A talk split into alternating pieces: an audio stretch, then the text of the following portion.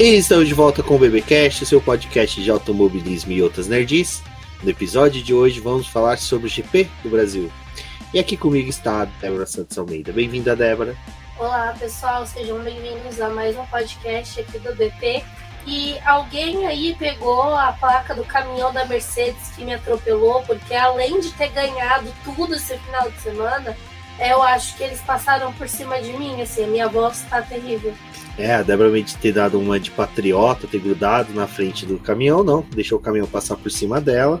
Bom, e hoje aqui com a gente também quem está é Rafaela Oliveira do Garoto Leve 1. Bem-vinda, Rafaela. Oi, gente, faz tempo que eu não passo aqui pelo BP Cast, né? Só vou nas lives e tal.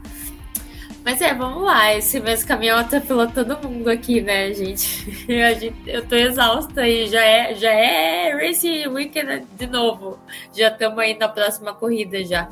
É, pois é, né? Muita coisa aconteceu. Bastante coisa para comentar, como sempre, GP Brasil. Já tem gente que faz campanha para ser 24 corridas aqui no Brasil. Eu apoio. Se o Hamilton não tiver lugar para ficar, ele pode ficar na minha casa. Não tem problema. A gente viaja para São Paulo toda vez. Mas não ficar só em São Paulo, né? Dar um rolezinho. Então, se ele quiser hospedagem em Curitiba, está convidado. Até porque, né, Rafa, não é um problema pro Hamilton se deslocar. Fez várias visitas no Brasil dessa passagem dele. O dia dele teve claramente 48 horas, não dá para ele ir para Curitiba, dá para ele ficar em São Paulo. São Paulo ele fica aqui com a gente. É, e ele pode trazer o Roscoe, que daí ele vai poder ficar com o Salem e com o Migu. Uh, também lembrando, né, que a gente vai tirar um pouquinho de sarro sobre isso, de que o Lata Velha consertou o W13 em definitivo. Mas bom, antes de prosseguirmos, pessoal, aqueles recadinhos de sempre. Primeiro, sigam a gente nas redes sociais, tá bom? Siga a Rafaela no Twitter, nas demais redes sociais, Instagram, Facebook, ninguém mais usa, né? Não, só uma galerinha aí para se reunir, mas não sigam eles não. Também, recadinho, né, Débora, para poder é, se inscrever na nossa campanha de financiamento coletivo e contínuo do Apoia-se. É isso mesmo, conheçam a nossa campanha de financiamento, tanto aqui do YouTube quanto do Apoia-se, que é uma forma de auxiliar o nosso trabalho e também fazer com que o BP continue as suas publicações, tanto no site como no podcast, as nossas lives. E é importante para que a gente possa continuar fornecendo todo esse material para vocês. Também pra gente comprar bastante gengibre para ver se a voz da Débora volta, né? Porque olha. Acho que não volta. Pessoal, é isso. E agora vamos ao GP do Brasil.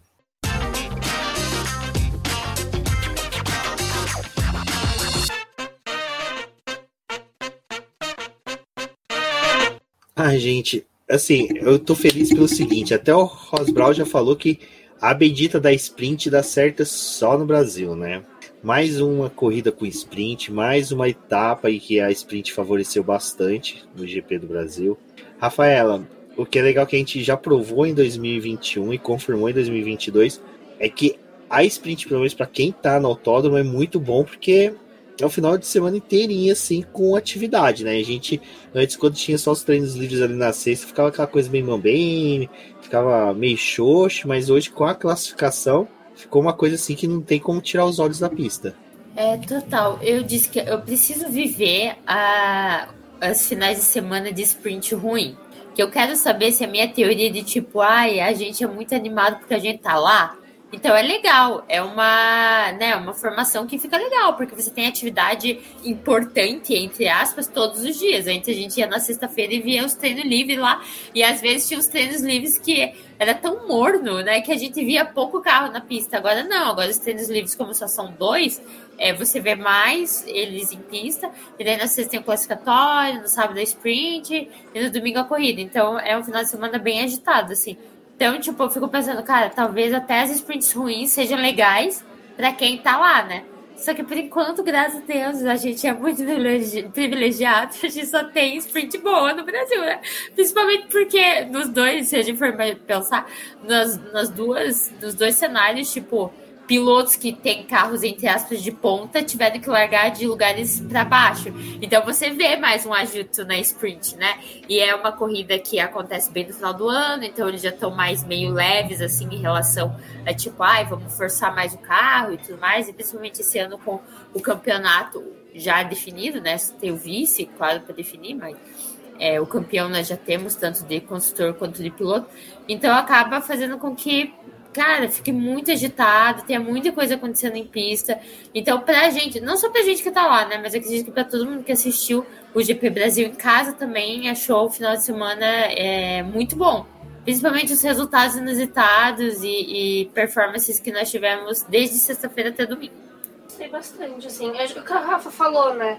A gente teve boas experiências com a Sprint. A Sprint também nasceu de uma ideia, dessa ideia por conta do GP é, de São Paulo, né? Que eles viram que, tipo, ah, teve entrada de safety car no final da corrida, então mudança de pneus, coisas, o pessoal gostou bastante. Foi algo que eles trouxeram. Mas é, eu não assisti a corrida sprint ao vivo, não, tava no autódromo, assisti hoje, antes de gravar. Cara, foram 24 voltas, assim, tipo, sensacionais. Tinha disputa toda hora, o pessoal. Porque, assim, essas 24 voltas que a gente teve é a, o primeiro terço da corrida, né? Aquela parte onde os carros ainda estão mais próximos, tinha as disputas. O Carrafa falou. A nossa sorte também é que a sexta-feira foi uma sexta-feira é, de chuva, né? A gente teve ali um Q3 que acabou bagunçando o grid, então é, tipo, o Leclerc estava em décimo, teve que escalar o pelotão. O Hamilton também largou de oitavo, teve que escalar o pelotão para poder chegar no pódio. Então, isso foi bem legal, né? Acho que acaba chegando no Brasil dessas zebras aí, a gente tem essa oportunidade de ver uma corrida legal. Mas até mesmo os treinos livres esse fim de semana, acaba que o pessoal tinha que treinar pneu, ver os pneus. Né? Na sexta-feira teve muita gente poupando os pneus médios e macios para usar no restante do fim de semana. Então, tipo, o primeiro treino livre foi meio chatinho, porque tava todo mundo de pneu duro, tentando poupar o carro, mas já no sábado teve mais um agito, porque eles precisavam terminar de finalizar os ajustes, assim, para poder saber o comportamento dos carros para o restante do fim de semana.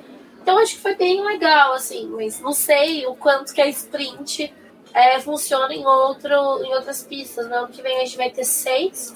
É, também estava até discutindo. Três no Brasil. Três no Brasil.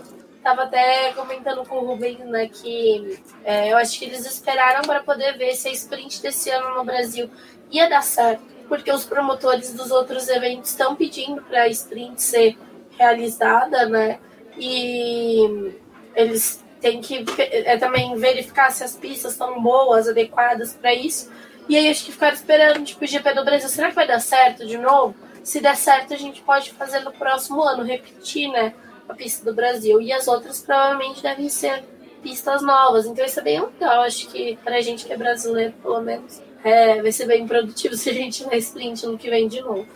É, fica aquela questão, né? Se eles levar, não fizerem sprint no Brasil, fizerem em outras pistas, se for é. aquela coisa chata como foi é, esse ano em Imola, né? Que foi uma corrida assim com chuva, mas foi chata, não teve nada, só o, no Leclerc ali que errou, mas foi um momento e foi erro. Eu, a gente não gosta, acho legal outras questões. Então, realmente, a sprint aí, o, no GP do Brasil, coloca em xeque a possibilidade em outras pistas. Então, eles vão ter que escolher cinco e acho que fixo realmente tem que ficar no Brasil. Se a ideia veio daqui, aqui tem que ser. Se nasceu aqui, que seja aqui. Bom, a gente teve, né, pra, assim, falar do GP do Brasil e não falar de tudo que aconteceu na semana que antecedeu, na semana que foi realizado, não, não é ser justo com tudo que a gente passou, tanto nós aqui em São Paulo, como todos os brasileiros, todos os fãs até do Lewis Hamilton, porque já começou segunda-feira, né, com o aquecimento dele recebendo lá, se tornando cidadão brasileiro, tendo toda a festa lá no Congresso, que eu acho que foi uma coisa muito legal. Eu que já fui lá, eu até posso confirmar para vocês que quando você chega e está tendo sessão, uh, você tem um briefing onde o pessoal fala: gente, é entrar, não pode gritar, não pode fazer isso, não pode fazer aquilo. Sabe quando você vai na casa daquele tio rico, que teu pai e tua mãe fala, pelo amor de Deus, não toque nada, não faz nada. Não põe o pé no sofá. Não põe o pé no sofá, exatamente, desse jeito. E quando a galera ali na segunda, quando tava tendo um evento, comemorou, gritou. Que nem um rapaz lá gritou Hammer Time, o próprio Hamilton olhou para ele deu risada. Cara, aquilo ali realmente era uma festa brasileira. E aí você viu que até o Arthur Lira, que estava é, ministrando, né, comandando ali o evento, ele simplesmente deixou o negócio rolar, porque é uma coisa que até para ele é bom no momento político que o Brasil vive tão tenso, né? E isso é uma coisa interessante, porque em um momento que estava tendo sessões tão tensas no Congresso, tão tensas em questões de decisões importantes políticas, teve essa quebra com a entrega das, da certidão de nascimento do Lewis Hamilton, vamos por dessa forma. Ele é a primeira pessoa no mundo em que tem a opção de ser brasileiro ou não, e o Caropita vai entender, né? Mas enfim. Rafa, foi muito bacana, né? Ver ele receber. O discurso dele foi um discurso marcante. A gente comentou bastante sobre isso quando a gente se encontrou ali na quinta, porque é, os três discursos casaram certinho: do Arthur, do deputado que, que apresentou a proposta e do próprio Hamilton. É, eu acho que explicou bastante em relação a, ao porquê ele ganhou o título, né? Porque ainda tem muita gente que fala, ah, ele acho que ele só ganhou o título porque ele segurou a bendita bandeira. E eu fico, gente, tem toda uma questão de, de identificação. E ali até na, no discurso da mesa foi exposto isso, tipo, todo o trabalho social que o Lewis tem e que é algo que se identifica com, com, o povo brasileiro, né? As pessoas se veem no Hamilton e o Brasil tá em um déficit muito grande de ídolos, assim. É imenso, porque os nossos ídolos, vamos dizer, não quero pôr aqui para não gerar briga, mas vamos dizer, o maior ídolo, entre as ídolo não, mas maior, o, o famoso esportista do momento é o Neymar. E, cara, as pessoas é, não tem ele como herói, vamos assim dizer. Não tem ele como ídolo, de fato. A maioria das pessoas, na verdade, torce para ele quando chega a Copa do Mundo, assim. Então falta alguém para identificar, para representar o país de uma maneira extremamente positiva. Então as pessoas acabaram buscando muito isso no Hamilton. Obviamente, é, não é querer. É porque já deu briga, né? Querendo comparar ele com o Senna. Ai, gente, é outra coisa, é outro papo, é outro assunto. São outras pautas que cada um representou e representa. E, e cara, isso é só acrescenta, entendeu? Eu não sei nem por que, que brasileiro briga por causa disso. Porque a gente tá acrescentando alguém espetacular, representando a gente de forma indireta, cara. Então, assim, foi muito legal ver. Foi muito legal o pessoal, a Alice, que tá sempre aqui até nas lives do BP, tava lá, né? Viu ele de pertinho, ela veio me contar como foi a experiência e tal, que foi uhum. muito mágico e tudo mais. Então, nossa, foi muito legal ver ele lá recebendo o título, ele entendendo o quanto aquilo é grandioso. E, e, realmente recebendo todo esse amor. Ele até contou depois para Mariana Becker que a mãe dele, que foi aniversariante semana passada, eu acho que é aniversário da Carmen, foi na quinta-feira é, ele fez uma ligação para a mãe dele e a mãe dele chegou a chorar de emoção de ver que o filho estava recebendo tanto amor em um, um outro país, né? E, e, até alguém colocou no Twitter, no meu Twitter, falando que é quebrar um paradigma, o cara conseguir tanto respeito e tanto amor em um país que sempre foi tão metralhado pela televisão em busca de um ídolo nacional, né? De um ídolo é, patriota, como o próprio Senna. E, cara, depois do Senna a gente pode gostar do Rubinho, a gente pode gostar muito do Massa, mas depois do Senna, dentro do automobilismo, a gente não teve é, um piloto que a torcida pegou tanto carinho. E eu acho que hoje a gente tem isso com o Hamilton. E não sei se a gente vai chegar a, a comentar sobre é, a questão da diversidade dentro da, do autódromo, que eu acho que foi chocante para mim, eu acho que foi chocante para vocês dois também, a diferença do com o passar dos anos, mas a gente viu uma presença de um apoio assim fundamental. Eu fiquei muito feliz, porque eu lembro quando a primeira corrida que eu fui em Interlagos em 2017, como eu era uma das poucas ali que era tipo, ai, fã do Hamilton. Nesse final de semana foi tipo todo mundo apoiando o Hamilton, sabe? Não era nem fã do Hamilton. Era gente que apoia a Ferrari, apoia a McLaren, apoia outros pilotos pilotos, o próprio Vettel e tudo mais, e que ali estavam vibrando pelo Hamilton também por tudo que ele conquistou aí essa semana, né? Como agora nosso cidadão honorário brasileiro. Então foi bem legal de ver.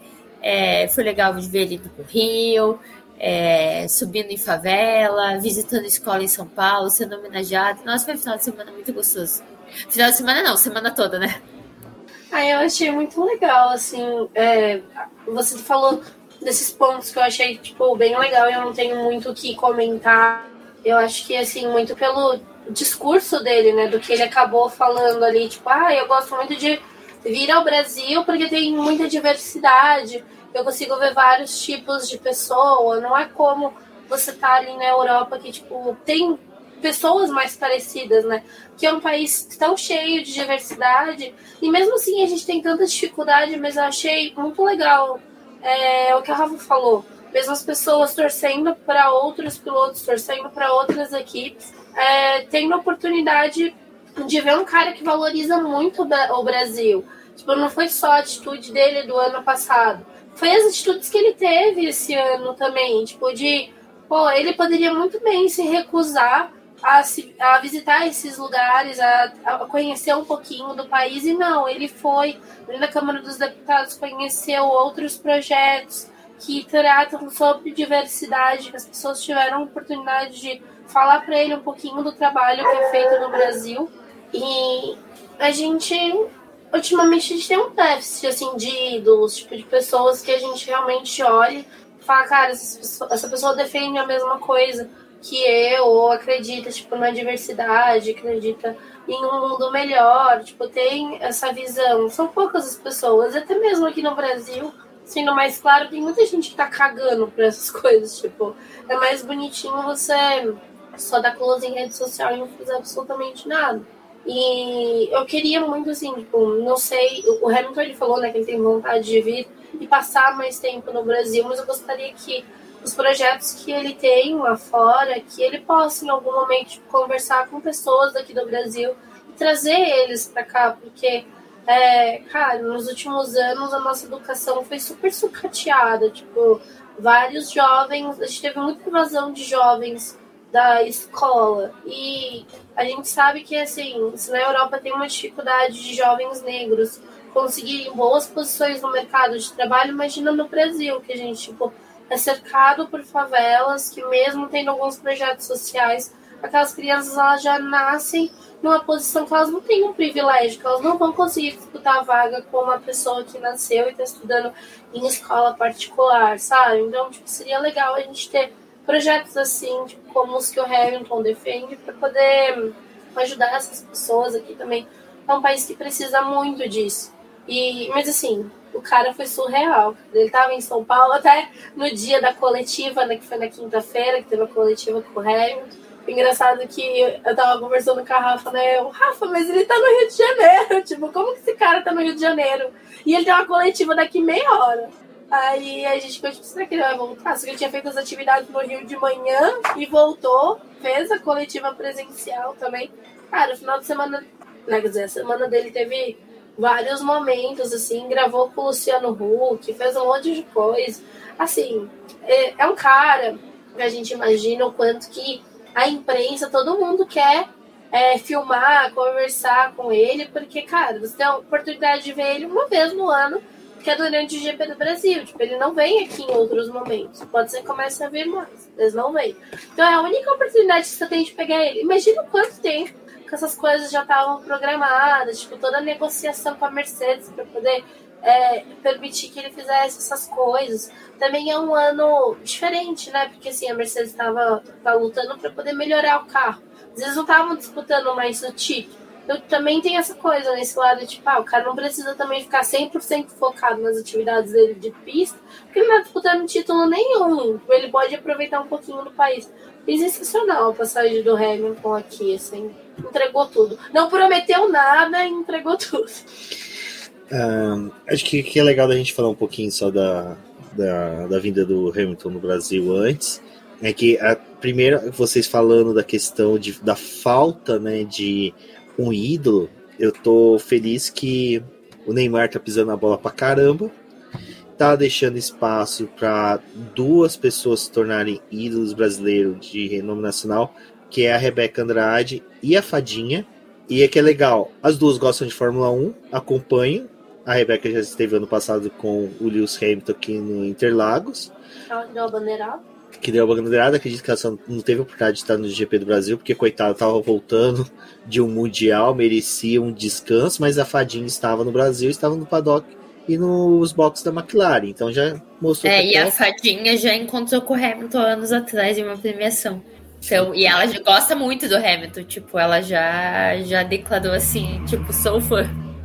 E, e aí, isso é legal que, pô, já que a gente tá carente ídolos, vamos preencher com duas mulheres fodas pra caramba, desculpa o palavrão, poupei vocês de um palavrão, e que vai ser bem legal e que é dentro desses que a gente tá falando. São duas pessoas que têm uma vibração próximo de um cara que é ídolo mundial e que tem uma pauta muito importante. Dentro dessas da pauta, achei muito legal o fato dele ter ido no colégio em São Paulo, tem um grafite dele do Cobra, que o Cobra fez, e aquele momento em que a criança começa a chorar, que fala, né, que as pessoas falavam que não ia ser nada, o que, que o Hamilton podia dar de dica para ele, mas ele chora, o Hamilton vai, abraça ele. Cara, isso para mim é, é, muito importante, eu gostei de ter visto, porque, é como eu falei, é uma criança de favela, uma criança do subúrbio de São Paulo, então, cara, isso para essa criança fez muita diferença e para milhares de outras. Eu que convivi muito com essas né? crianças, isso. E da coletiva que a gente participou, o que ficou legal foi que uma menina também de 14 anos fez, repetiu três vezes uma pergunta para ele. Três não, acho que umas cinco vezes. Umas cinco vezes, né? Porque o fone da tradução que é para ele não funcionava, mas no final ele virou e falou assim: Ah, gente, eu já entendo português o suficiente. Eu vou pedir só para ouvir a tradução para ver se não tá errado, mas eu não consigo falar português, porque tem muitas palavras difíceis, mas eu já tô entendendo bem. E aí traduziram para ele, é realmente eu entendi corretamente. E aí a pergunta do menino também era essa: qual a mensagem que deixa para os jovens? E isso que foi legal dessa jornada da semana dele.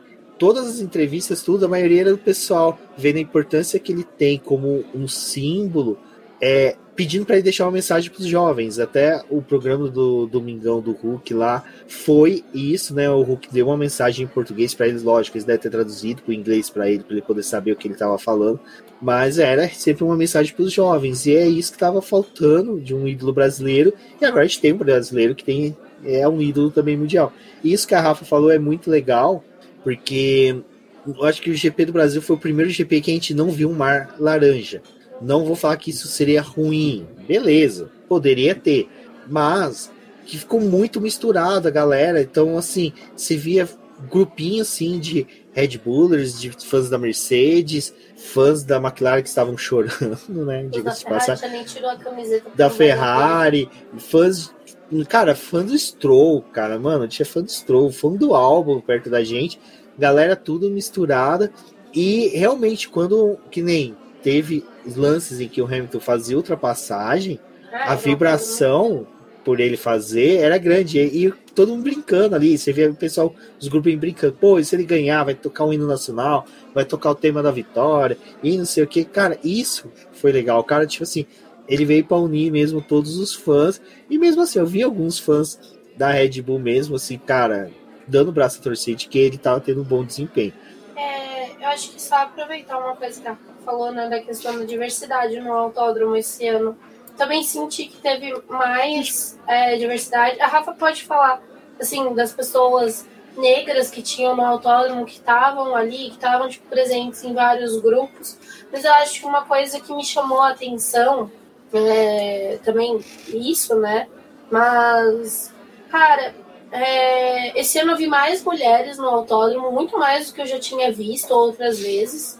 E também achei interessante pelo lado, tipo assim, da questão do corpo mesmo. Porque antes a gente ia no autódromo e via muita menina que parecia que era modelo, sabe? Tipo, super magra, com loira, tipo, aqueles padrões. E esse ano não, eu vi, tipo, várias mulheres de corpos diferentes, de cores diferentes, torcendo para vários pilotos. E, tipo, foi bem legal isso, assim, ver é, outras pessoas, outro, outros perfis de pessoas que em algum momento se identificaram com o esporte, tiveram curiosidade de ir até o autódromo e participavam ali tipo de grupos também diversos, sabe? Então isso foi muito legal, assim, para mim pelo menos que vou ao, ao autódromo desde 2014, eu acho que foi o ano que eu mais fiquei chocada, assim, de ver é, várias idades, várias pessoas de vários tipos ali e foi bem legal. E também vendo o relato das amigas né, que estavam no paddock como imprensa, tipo, falando que também esse ano viram mais é, mulheres, também credenciaram mais mulheres para poder fazer a parte de cobertura. E também tinham mais mulheres, mais jornalistas, e também homens negros, que isso também foi bem legal, assim, tipo, o pessoal falando, né? Eu até vi a Bruna Rodrigues falando que, tipo, mesmo os jornalistas negros que assim, não se conhecem, porque obviamente não fazem todas as etapas, geralmente é uma, duas etapas que você tem a oportunidade de ir, ou pra gente aqui no Brasil é a única que a gente tem a, a maior chance de ir, né? É, tipo, ela falando que esses jornalistas negros estavam é, se cumprimentando no paddock, mesmo que eles não se conhecessem, sabe? Tipo, tinha um aceno, tinha tipo um cumprimento de você estar tá ali, de você ter conseguido aquilo, isso foi muito legal. Assim, tipo, ver o relato das meninas contando isso, porque, cara, é um ambiente que a gente sabe quanto que é complicado, machista, tem todos os seus problemas. É, não tem como não dizer que assim, tem um lado muito bonito de tudo que aconteceu, mas também teve relato de assédio, teve esses lados negativos que tem, né? Até mesmo o machismo em rede social, que foi bem difícil depois que o GP acabou, mas teve essas, essas coisas positivas, né, Rafa? Com certeza. Ai, eu fiquei muito feliz, assim, porque eu cheguei e tive um impacto muito grande, principalmente em relação a essa questão de diversidade, de ter muitas mulheres, mas principalmente muitas mulheres é, pretas, o que, o que é talvez uma das maiores barreiras que tem, né? Hoje saíram é, as fotos das equipes completas, né? E você olha para a equipe da Mercedes, por exemplo, que é a equipe mais diversa do grid, e quase metade das pessoas presentes lá são mulheres. É quase 50%, 50%. Só que é muita pouca gente preta. Tem uma mulher preta lá, porque a Stephanie, que seria a segunda, é, não está trabalhando mais com a Mercedes na Fórmula 1, trabalha com a, com a equipe do Hamilton na. É, na... Ah, esqueci. Isso, isso Nossa senhora, eu tava com, com Fórmula E na cabeça. Mas, então, tipo, ainda falta, sabe? Óbvio, ainda tá no início todos os projetos do Hamilton, ainda todo um caminho de, de né, para percorrer, para mudar isso. Mas então foi muito, assim, muito bom ver e a gente sabe que isso é muito em decorrência ao Hamilton também, né? Eu acho que a questão de também você se sentir confortável, é, você ser uma mulher e você ser da comunidade LGBTQ+, por exemplo, que a gente sabe de muitos amigos que são e que estavam lá no paddock, também é pelo Vettel também, porque são dois pilotos que é, fazem com que você se sinta à vontade de gostar do esporte. Só são dois, mas ainda assim, né, acaba aproximando, as pessoas acabam é, tentando mais, falando, não, se dois dos principais nomes da história da Fórmula 1 estão aqui dispostos a abrir a porta para gente, vamos mergulhar nisso. Então, é muito legal ver é, a consequência dos discursos, das pautas e, e deles usarem as plataformas deles para isso, porque a gente vê um efeito daí aqui em Interlagos, a gente vê um efeito de fato no público da Fórmula 1 e eu acho que quanto mais mudar o público, mais representativo for, mais cobrança tem em relação à categoria de mudar certas atitudes, né? Então, é muito legal, eu fiquei muito feliz. Eu realmente, tipo, eu lembro que eu e a Débora a gente tava indo no banheiro e a gente deu de cara com a Bruna Rodrigues, que tava lá como é, repórter. E eu, eu olhei para ela e falei, Bruna, nunca vi tanta gente preta assistindo corrida Interlagos como eu tô vendo. Com trancinha, né, Rafa? Também, tipo, e, tipo, com penteados que mostram o cabelo, tipo, não era o pessoal com passando prancha no cabelo, sabe? Tentando esconder as raízes. Foi muito legal. É, isso. exato. Eram pessoas pretas mostrando sua negritude. É muito legal isso, assim. Eu achei muito importante é, ver, viver isso e eu espero que ano que vem continue assim. Não, eu acho que de toda a importância que teve disso tudo foi que a gente teve alguns relatos de idiotices, mas foi 100% pessoal assim unido, gostando, curtindo, porque, cara, eu acho que o fã de Fórmula 1 é, é a mesma vibe da galera do carnaval, sabe? Que é a galera que junta grana. Eu, quando eu falo galera do carnaval, é o pessoal que vai pra escola de samba, não é o pessoal que vai no bloquinho e Faria Limer, né? É a galera ali que tá com a escola de samba, que junta dinheiro, que guarda dinheiro para poder ajudar, fazer as coisas. E a galera da Fórmula 1 é a mesma coisa. Pô, é caro o ingresso, é caro se manter quatro, cinco dias em São Paulo, alimentação, hospedagem, tudo. Então, assim, pô, o pessoal valorizou muito estar ali, tá presente, tá nessa vibe de pô, o cara que tá aqui do meu lado gosta de Fórmula 1, então eu vou conversar, vou bater papo, e isso foi uma coisa muito legal que a gente teve, e que eu torço porque relatos de racismo e de é, intolerância, né, com qualquer diversidade que podia ter ali, porque, pô, a gente ter relatos de pessoal da comunidade LGBTQIA+, sofrendo preconceito nos últimos anos, a gente viu diminuindo, mas ainda está presente. E até agora, o pessoal que me segue no Twitter viu ali que eu soltei um tweet que virou ataque de tudo. Que eu falei mesmo, tipo, cara, tem gente que merece lá e é essa galera mesmo, homofóbica, gordofóbica, racista, com todos os tipos de preconceito. Uma coisa que eu vejo que é a Interlagos ainda sofre bastante é não há, quase você não vê presença de pessoas com deficiências físicas, você não tem, sabe, você falta acessibilidade, né? É, falta de acessibilidade total, então assim, cara, é algo que tem que caminhar, eu acho que por sorte a gente tá vendo a, a Fórmula 1 mudando mesmo. Eu e a Débora que vai pelo menos desde 2014, a gente viu muito dessas mudanças, eu falava, cara, os anos anteriores era muita vibe da galera mais velha, com mais idade, ou seja, pessoal que teria um poder aquisitivo maior. E agora não, a gente vê mais a galera jovem mesmo comparecendo, e isso é muito importante. Bom, é bom, né, um pouco a galera jovem ir, porque assim, o pessoal hoje em dia não sabe que é Sandy Júnior. Então a galera não sabe que existe quatro estações no ano, dependendo do estado que você mora. Aí quando você vai para Interlagos, você descobre que existe quatro estações no ano que ela pode estar presente no mesmo dia, né, Débora? Porque Interlagos ela assim, você chegava, tava um calor de rachar, de repente passava por um clima mais gostoso, aí depois vinha um frio e depois começava aquela chuva torrencial. Foi bom, né? Que deu pra gente mostrar pra galera que realmente Interlagos tem um mini clima ali, parece um, uma estufa que alguém controla ou aquilo ali. Pode ser, quem sabe, aquela cabeça prateada gigante que agora se encontra lá, que controla tudo isso a, a gente estava super preocupado né, no início da semana. Estavam falando que ia ter tempestade os três dias, que ser aquele fim de semana bem difícil. É, Interlagos foi o que a gente falou, né? Ela tem um microclima, então nem sempre o que vale para a cidade de São Paulo se aplica para aquele lugar. Conforme foi chegando o fim de semana, as chances de chuva foram diminuindo também. Mas a sexta-feira a gente teve uma sexta-feira fria e quem foi para o autódromo Cara, pra sair de lá na sexta-feira, putz, cara, a gente ficou todo molhado, choveu um monte, fez um, frio do caramba depois. No sábado tinha previsão de chuva, não choveu. Eu tava vendo as imagens da sprint, tava bem fresquinho, né? O pessoal até teve um pouco de dificuldade para poder aquecer os pneus ali, mas tava uma temperatura mais amena. E no domingo, pô, cara, tipo, de manhã a gente tava torrando lá no autódromo, a gente passou bem mal com o calor, tá muito quente. Mas aí foi dando a hora da corrida, as nuvens foram circulando o autódromo, e a gente olhava assim, tipo, pro horizonte, lá ali onde fica, tipo, o setor G, e já via, tipo, as nuvens cobrindo, é, chovendo em volta de Interlagos, mas não chovendo no autódromo.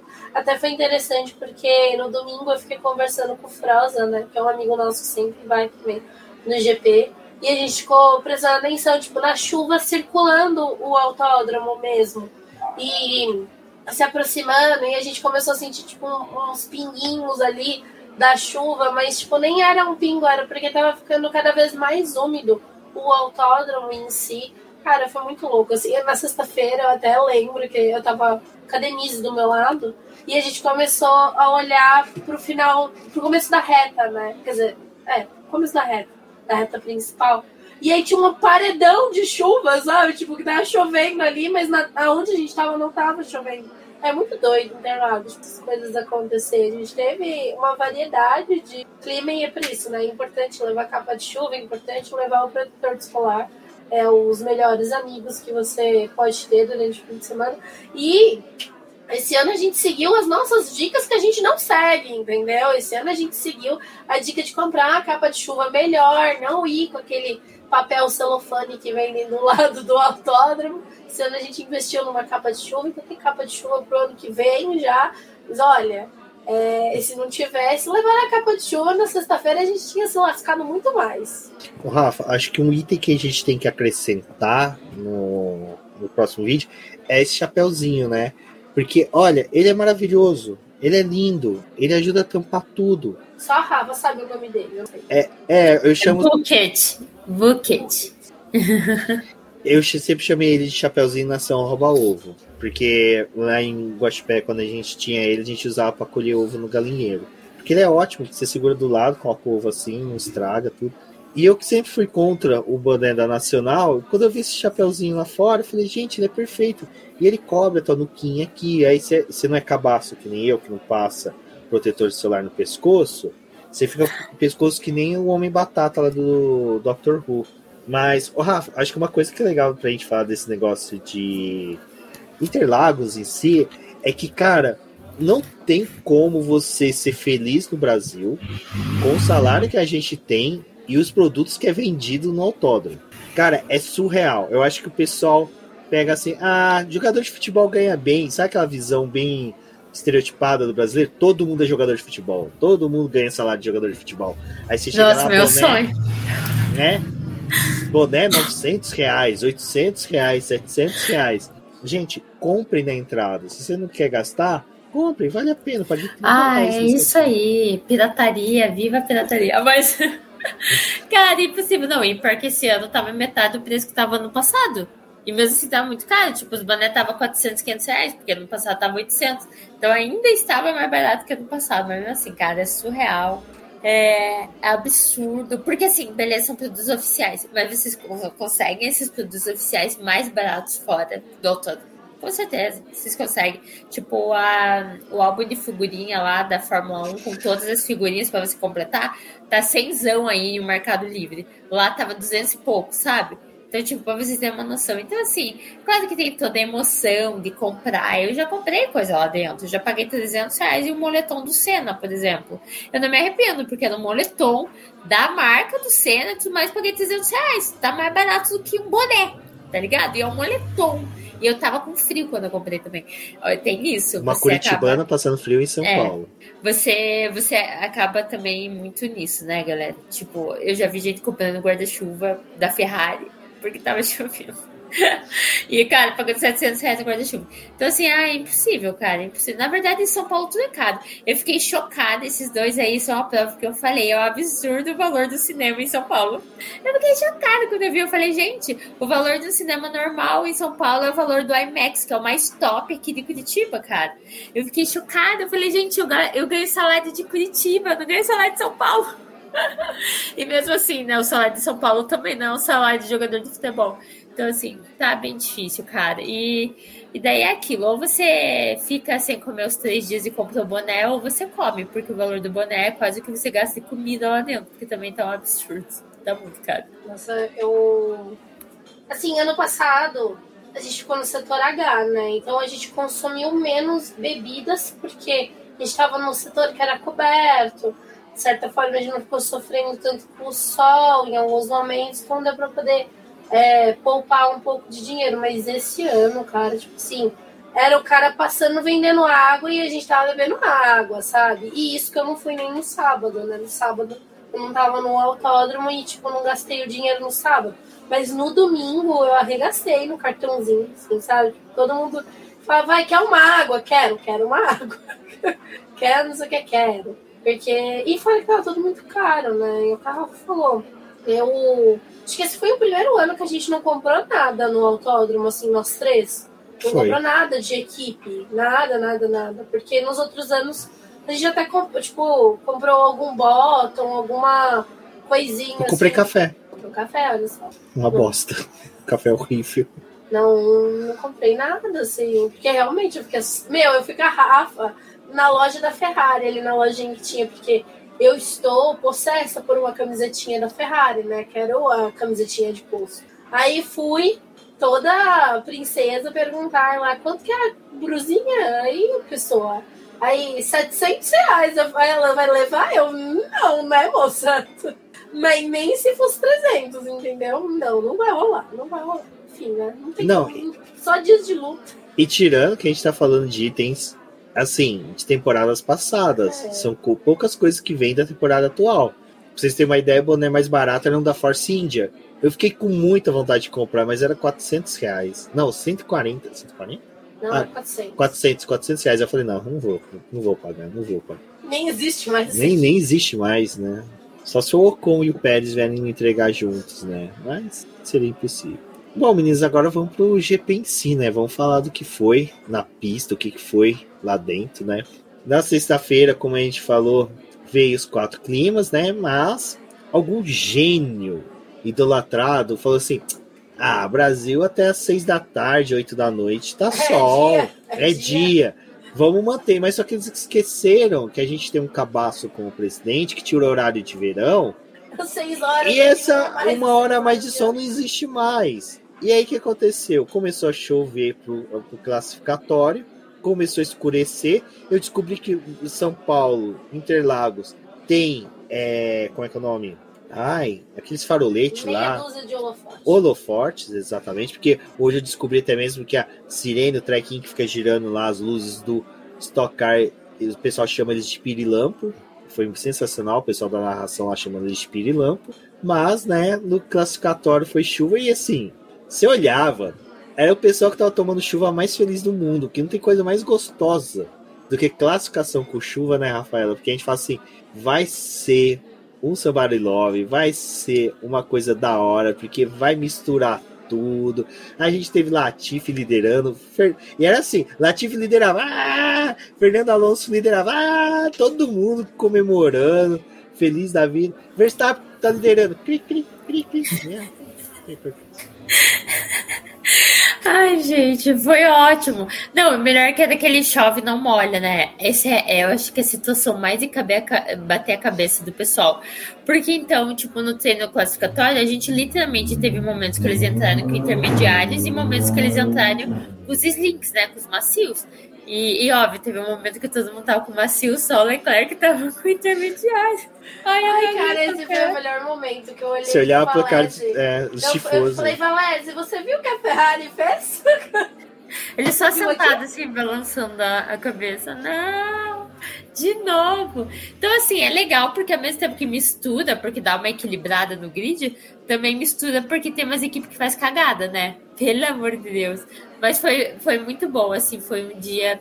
Quer dizer, foi legal o que rolou em pista, né? Porque a gente ali, sem cobertura, e saindo direto do autódromo, indo pro bar, encharcado, eu tava. Eu pisava em poça, assim, dentro do meu tênis. Mas é o, o viver de Interlagos, assim. Mas foi muito bom. Foi tipo um classificatório ótimo que deu pra gente aí uma pole position inédita também, né? Vai lembrar. Não, Kevin Magnussen, né, Débora? Pole. 100% Nossa, aprovado. E é aí que tá, né? O Emílio vira pra gente. O Emílio, pra quem não sabe, é um colega nosso que chega na semana do GP e a gente descongela ele. Aí ele assiste o GP e a gente volta ele pra congelar no Criogenia. Ele falou: esse ano acho que vai ser uma pole meio Huckenberg 2009. 2009 não, 2010. Eu falei: caraca, velho. Será? Será? Quem vai ser? A gente fala todo mundo, menos Kevin Magnussen. E aí, a gente tá lá. Kevin Magnussen faz a volta, Russell roda e a gente vê na chuva apertar, falando, mano. E a gente, assim, viu o Hamilton. Desculpa, Rafa. A gente viu o Hamilton indo pra pista e falei, cara, não faz volta rápida, não faz volta rápida. Por favor, porque Mano, Kevin merece a pole. Mas esse, esse momento foi bom demais. Quando ele saiu, juro, eu baixou assim o um negócio e falei, ele vai fazer um milagre. Eu pensei, idiota, né?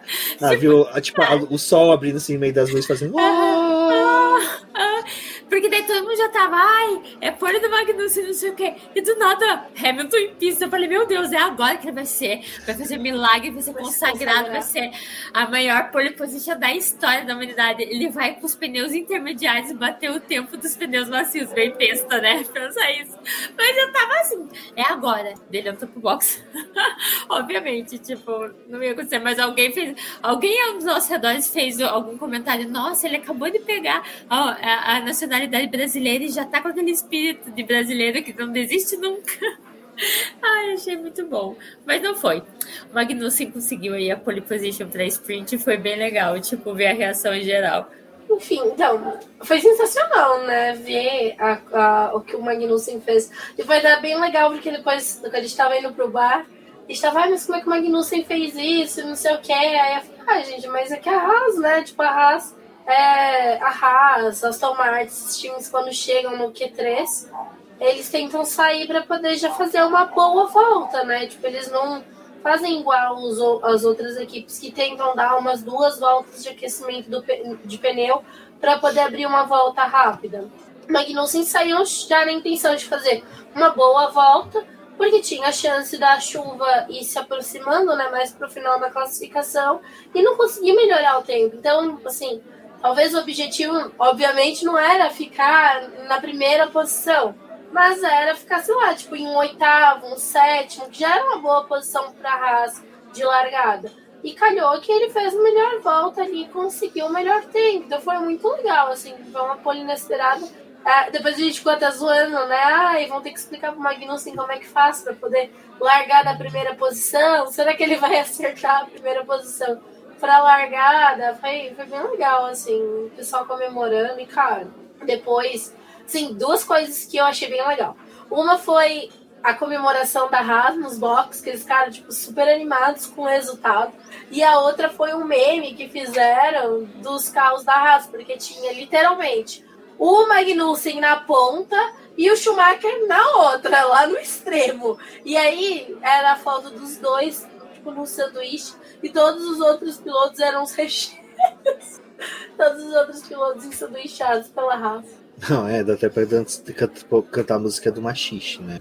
Mas... É, brasileiríssimo, brasileiríssimo. Mas foi legal, acho que seria, não seria a mesma coisa a pole do Magnussen em outra pista, porque a galera começou a gritar o nome dele, toda hora que o Magnussen passava no sábado, no treino, no treino livre, o pessoal já ovacionava ele.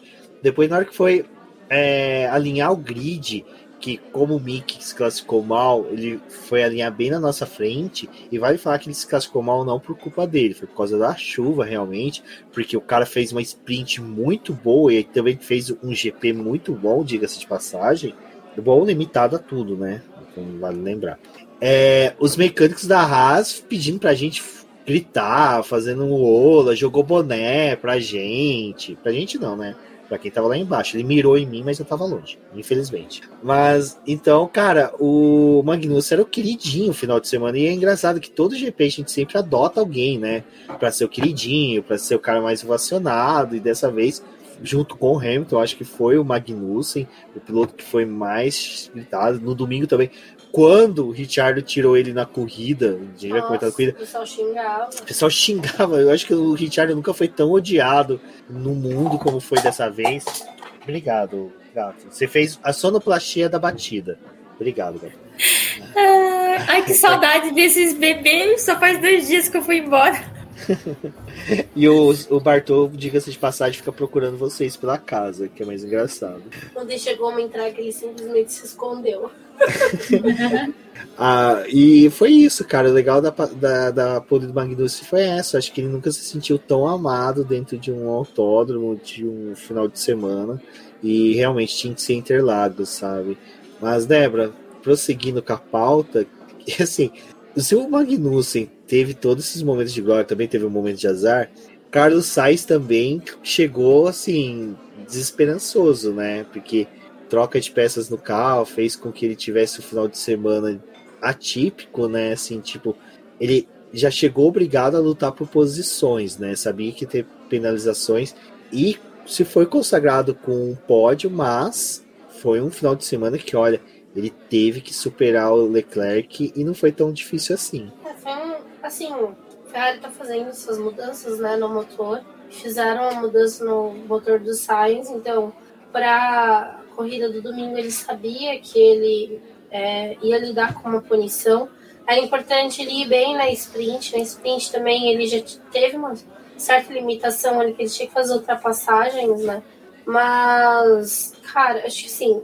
É, a gente teve o Russell vencendo as duas corridas, né? Sprint e a prova principal, mas ele dividiu o pódio com as mesmas pessoas, só que em ordens diferentes. Tá? No sábado, o, o Sainz foi o segundo colocado e o Hamilton terceiro. No domingo foi o Hamilton em segundo e o Sainz em terceiro. E, cara, foi, uma, foi assim, um, um final de semana muito bom pro Sainz, mesmo com essas adversidades. E ele parece que está se tornando uma tradição, né? Ele tem um pódio aqui no Brasil, ele tem bons resultados, está sendo bem legal isso. E pelo menos deu para poder comemorar o resultado da Ferrari, né? Porque a Ferrari também está tão complicado os últimos corridas, os problemas que eles tiveram. A gente não pode se esquecer assim que no final, mais pro final a gente vai comentar da questão da Red Bull, mas a Ferrari teve algo parecido, né? No domingo o Charles ficou pedindo a inversão das posições, queria o pódio, que era do Sainz, porque ele estava pensando no campeonato, porque ele quer ser o vice. Mas, cara, tipo, o Charles ele teve tantas oportunidades de conseguir esses pontos, e ele e teve vários momentos que foi erro dele, que ele perdeu pontos importantes, que ele poderia estar muito mais tranquilo agora. Então, acho que assim, não tinha como você tirar o pódio do Sainz, porque ele fez duas grandes corridas esse final de semana. Uh, eu tava assistindo sprint hoje na TV, cara, as defesas que ele fez pro Hamilton, tipo, o Hamilton tava com um carro muito bom e ele escolhendo os melhores trechos ali da pista para poder defender a posição. Claro que ele merecia estar no pódio da sprint, merecia também estar no pódio da corrida principal, então foi sensacional, assim, tipo, o que o Sainz fez. Felizmente, tudo que aconteceu de ruim com a Ferrari esse ano foi por culpa dela, foi por culpa de estratégia, foi por culpa das, da forma como eles lidaram com o campeonato. Mas assim, teve alguns momentos esse final de semana que eu chorei. Acho que um dos momentos foi ver os carros da Ferrari na pista, porque estavam lindos. É, eu já achava eles bonitos na TV e foi muito legal ver. E, tipo, sempre que o Sainz passava, os meus 50 centavos de voz que eu podia gritar pra ele, eu dava ali meu apoio. É, realmente. O Rafa, infelizmente, Ferrari. E Ferrari que tem bandeirão fedido lá do setor G. É fedido porque fica guardado um ano inteiro que nem cobertor. Quando você tira do armário, você tem que lavar. E ali não dá para lavar, não. Bandeirão Fãs da Ferrari, assim, tudo desesperado, né? E eles estavam numa situação assim chorando pelo Leclerc, que, tipo, cara, tava realmente no final de semana difícil. Classificação boa. Mas em compensação, cara, corrida do Carlos Sainz, e aí a gente, antes de falar da vitória do Russell, a gente pode comentar algumas corridas que foram destaque. A do, do Sainz foi uma corrida espetacular, porque, pô, teve erro de estratégia da Ferrari, teve troca de peças, e mesmo assim o cara, sabe, conseguiu um pódio, e, e eu vou ser sincero, ele tinha chances de brigar pela vitória com o Russell, e, cara, teria sido uma briga bem legal, bem disputada, assim, que ia agraciar bastante a gente que tava ali, né, Rafa? Então já podemos entrar na pauta Carlos Sainz? Podemos. Tá, então, eu achei o final de semana dele muito bom, fantástico, assim, desde o quali, ali a sprint foi muito boa, tipo, cara, o Leclerc não fez nada na sprint. Ele não se classificou bem, e daí o Russell bateu, então o. Claro, o Leclerc teve o problema do intermediário, né? Então tem que é, lembrar disso também pela classificação dele ali. E daí o Russell bateu, então ele nem teve chance. Mas, cara, daí chegou a sprint ele não fez nada. Ele literalmente, as posições que ele ganhou na sprint, ele, ele ganhou porque o piloto da frente quebrou, foi lá para trás, bateu ou é do Magnussen, no caso da Icada, se você não conseguir passar o Magnussen numa rasta numa Ferrari, fica foda, né? Mas foi isso que ele fez, enquanto o Sainz estava lá super ralando. É claro, eu acho que tem que exaltar a corrida que o Leclerc teve, principalmente porque ele teve a batida com o Norris, então ele também teve que fazer toda uma corrida de recuperação e ele terminou na posição que estava, mas o Sainz estava assim, também teve problemas, teve que parar algumas, algumas vezes, teve lá o negócio preso no carro dele e, tipo, tava ali, chegou no pódio e tava em um ritmo muito bom, acompanhando as duas Mercedes na frente. Tanto que esse é um dos maiores motivos que o pessoal acha que o Hamilton não brigou com o George, porque tinha o Sainz atrás e que qualquer enrosco ali dos dois, o Sainz ia vir para cima, é, ia ganhar a corrida no ritmo que tava, né? Então, nossa, foi um final de semana muito bom no Sainz. E ele, como vocês citaram, ele faz finais de semana muito bons em Interlagos. E quando a gente estava no autódromo e começou a sair os rádios do Leclerc é, falando, ai, pensa no vice, me deixa passar. E eu olhando ali na F1, na, pelo, pelo aplicativo da F1, tipo, a distância, o, o Sainz a 3 segundos na frente. Eu falei, meu amor, não, né? Tipo, não. Na semana que o Sainz fez foi perfeito. Tudo bem, o Leclerc teve seus problemas e tal. Mas é aquilo, tipo, ele também teve erros durante o ano que ele não, poder, não precisaria, se ele não tivesse cometido, ele não precisaria estar tá pedindo a passagem pro Sainz, assim. Então a Ferrari nem perdeu tempo pedindo pro Sainz abrir, tanto que o Sainz depois da corrida disse: Ah, se tivesse me avisado, eu com certeza teria feito o jogo de equipe.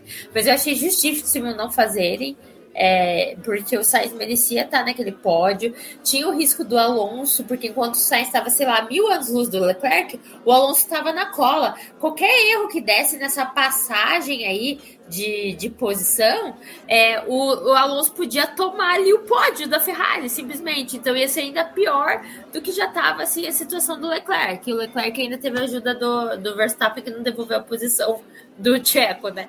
Então, assim, é, acabei me estendendo e puxando o Leclerc para a pauta também. Mas é que eu queria justificar que o final de semana do Carlos Sainz foi extremamente brilhante, assim, muito bom. Ele estava muito bem, fez umas ultrapassagens assim no miolo.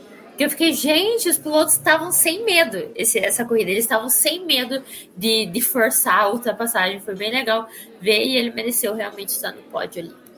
Isso que a Rafa falou agora por último foi legal, né, Débora? Uh, era uma coisa que a gente não via antigamente. Era o pessoal assim, tentava ultrapassagem na reta oposta ou na principal, ali fazendo a junção para poder já chegar para ultrapassar na reta principal e o S do Senna pra, na reta oposta. Mas dessa vez não, o pessoal tá tentando no bico de pato, na laranjinha. E é uma coisa que o Emílio falou que é muito legal. Cara, não tem coisa mais tesão do que você comentar uma corrida e você usar nome de curva e não curva 1, 2, 3. Fica até estranho quando o pessoal da narração do circuito fala: Não, ele tentou na curva 3. Eu ficar assim, mas qual que é a curva 3, filho? Me, me posiciona aí, eu só conheço pelo nome aqui Interlagos. E foi, foi muito legal que a galera tentava ali no miolinho mesmo. E a Rafa comentou também, já para estender um pouquinho para jogar para você, a questão do Alonso, que também, cara, é uma coisa que é muito legal de você observar é como o Alonso em circuitos clássicos, como Interlagos, o cara cresce sobre os demais, sabe? Ele simplesmente. E na diversidade, tem pista meia seca, meia molhada, que nem tava na sexta, e também um pouquinho no sábado, e no domingo também na corrida, né? Porque, pô, essa chegada que ele fez no, no Sainz, quer dizer, no Leclerc, foi algo monstro, assim. A corrida do, do Alonso desse final de semana foi zero defeitos a gente teve essas apresentações, assim, né? Eu acho que assim, é, a gente teve vários pilotos ao longo do fim de semana fazendo corridas de recuperação, né? O Charles é, fez uma boa corrida no domingo. Também teve consequências de que alguns pilotos abandonaram, tipo, você olha os tempos dele, ele demorou um pouco para poder engrenar e fazer as ultrapassagens, né? O Alonso, cara, no sábado ele tomou aquela bordoada do Ocon, né? Ele e o Ocon bateram. Aí ele foi punido, ele que recebeu os 5 segundos, perdeu posição no grid, teve que largar lá de trás. Mas, cara, ele fez uma corrida muito boa também no domingo, assim. Então, é, a gente teve esses destaques, assim. E às vezes, é algo que me incomoda um pouco, que a gente, é o carro falou, né? Na, na sprint, o Charles teve algumas horas que ele se aproveitou do Pérez abrindo caminho para ele avançar. Tipo, não tinha a atitude dele de ir para cima do Pérez, ele não teve próximo do Pérez para poder brigar por uma posição. Então, valorizo muito esses pilotos que conseguem ir, continuam brigando ali e vão para cima. Então foi bem legal, assim, corrida do, do Alonso principalmente. Mas também é, o, o Sainz ali fez uma boa prova. O Hamilton mesmo, cara, tipo, o Hamilton tomou aquela pancada do Verstappen e continuou, tipo, não, vou continuar fazendo ultrapassagem tudo. E o pessoal tava usando muito a, a, primeira curva ali, né, a primeira perna pro S do Senna, que ali tava sendo o maior ponto de ultrapassagem, né, tipo, o pessoal brigar e ir pra cima. Mas também, tipo, os, o DRS, a utilização do DRS fez uma certa diferença nesse fim de semana. E toda toda a garra que o pessoal tava realmente de tipo brigar por posição.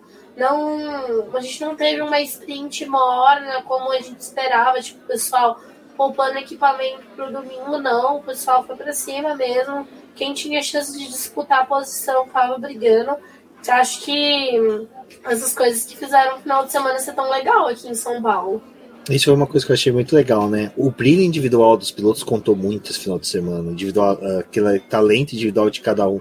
O Russell era um piloto que a gente via com críticas recentes nele, de muitos erros. Principalmente em pista com chuva, pistas com condições adversas, ele errava muito, mas o final de semana dele foi irreparável, é lógico. A rodada dele ali, desculpa não alinharem, mas foi uma cagada monstra dele. Eu já vi piloto errar, mas o que ele fez ali foi muita burrice mesmo. Mas só que assim, é uma burrice do cara que não conhece Interlagos. A gente no, no sábado foi comer polenta ali no Juarez. E aí uh, o Gustavo Frigoto. Não, ela não ouviu. Gostei disso. Gustavo Frigoto, que é piloto da Stock Car, comentou esse lance do Russell e ele falou: Cara, aquilo ali foi um erro porque ele não conhece aquele asfalto. Aquele asfalto é um asfalto muito ruim que você não dá cavalinho de pau. A gente sabe a gente piloto da Stock Car que a gente não pode dar cavalinho de pau porque a gente vai voltar para a brita. O asfalto vai arremessar nos carros para a brita. E o Russell ele foi pego numa pegadinha do, de Interlagos, sabe? Então, assim, cara, é... só para finalizar disso, a gente só não vai poder falar do brilho individual dos pilotos da McLaren, porque não teve brilho individual. Não, o, o único o brilho. Coitado, ele não o, tava brilhando. O, único brilho que o Norris viu foi aquele brilho do, do, do médico fazendo assim no olho dele para poder falar se ele tava bem ou não, né? Porque o moleque tava desidratado de tanta caganeira que ele teve lá pro ir no Allianz Parque. da pele dele, né? Porque ele suando e tinha um glow ali, mas tava passando mal, coitado. Ah, mas foi isso. Rafa, você quer comentar alguma coisa? Você quer me xingar? Não, tá tudo bem. Ah, não acredito. Eu ainda não contei para ninguém essa história aqui em Curitiba. As pessoas desconhecem a história da polentinha. Um dia a gente estaremos aí, vamos contar pra galera.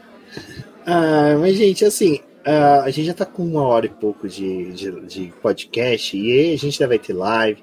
Vai chegar as férias, a gente vai comentar bastante sobre essa corrida, principalmente eu quero fazer uma abertura de uma live com a galera para o pessoal perguntar também sobre Interlagos, porque eu acho que o que é legal agora é que o pessoal pode começar a planejar para o ano que vem, para quem conseguiu comprar ingresso, né? Uma coisa que vale aí um dia a gente fazer um podcast só xingando a Eventim. Mas, como eu falei, vitória do Russell, uma vitória gigantesca. Gostei muito que a primeira vitória dele foi no Brasil, porque ele é um dos pilotos, assim, cara, que tem um, um volume muito grande de fãs. E eu acho legal quando essas coisas acontecem aqui. Primeira pole de um piloto, primeira vitória, é tudo muito marcante. E Rafa, a vitória do Russell só mostrou o seguinte: Mercedes cresceu. Valeu a pena o Lewis Hamilton levar o W3 lá no Lata Velha. Porque o Luciano Huck lá meteu o nariz, vamos por dessa forma, nesse carro e resolveu os problemas. É lógico, Interlagos é um autódromo, uma pista típica, é atípica, tem vários fatores que podem ter contribuído. Mas é aquela coisa, né? Já dá um, otimista, um otimismo para os fãs, não só da Mercedes, mas da Fórmula 1.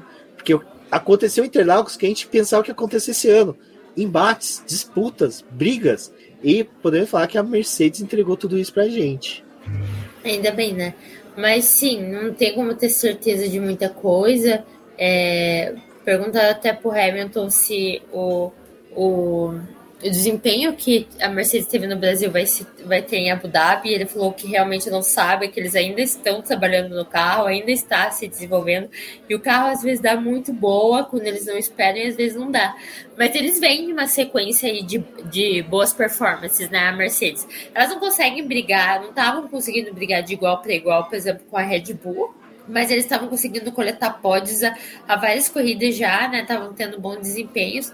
E agora foi, foi uma briga diretona, assim, que eles conseguiram de fato. É, aí a dobradinha, a primeira vitória do ano com o Russell.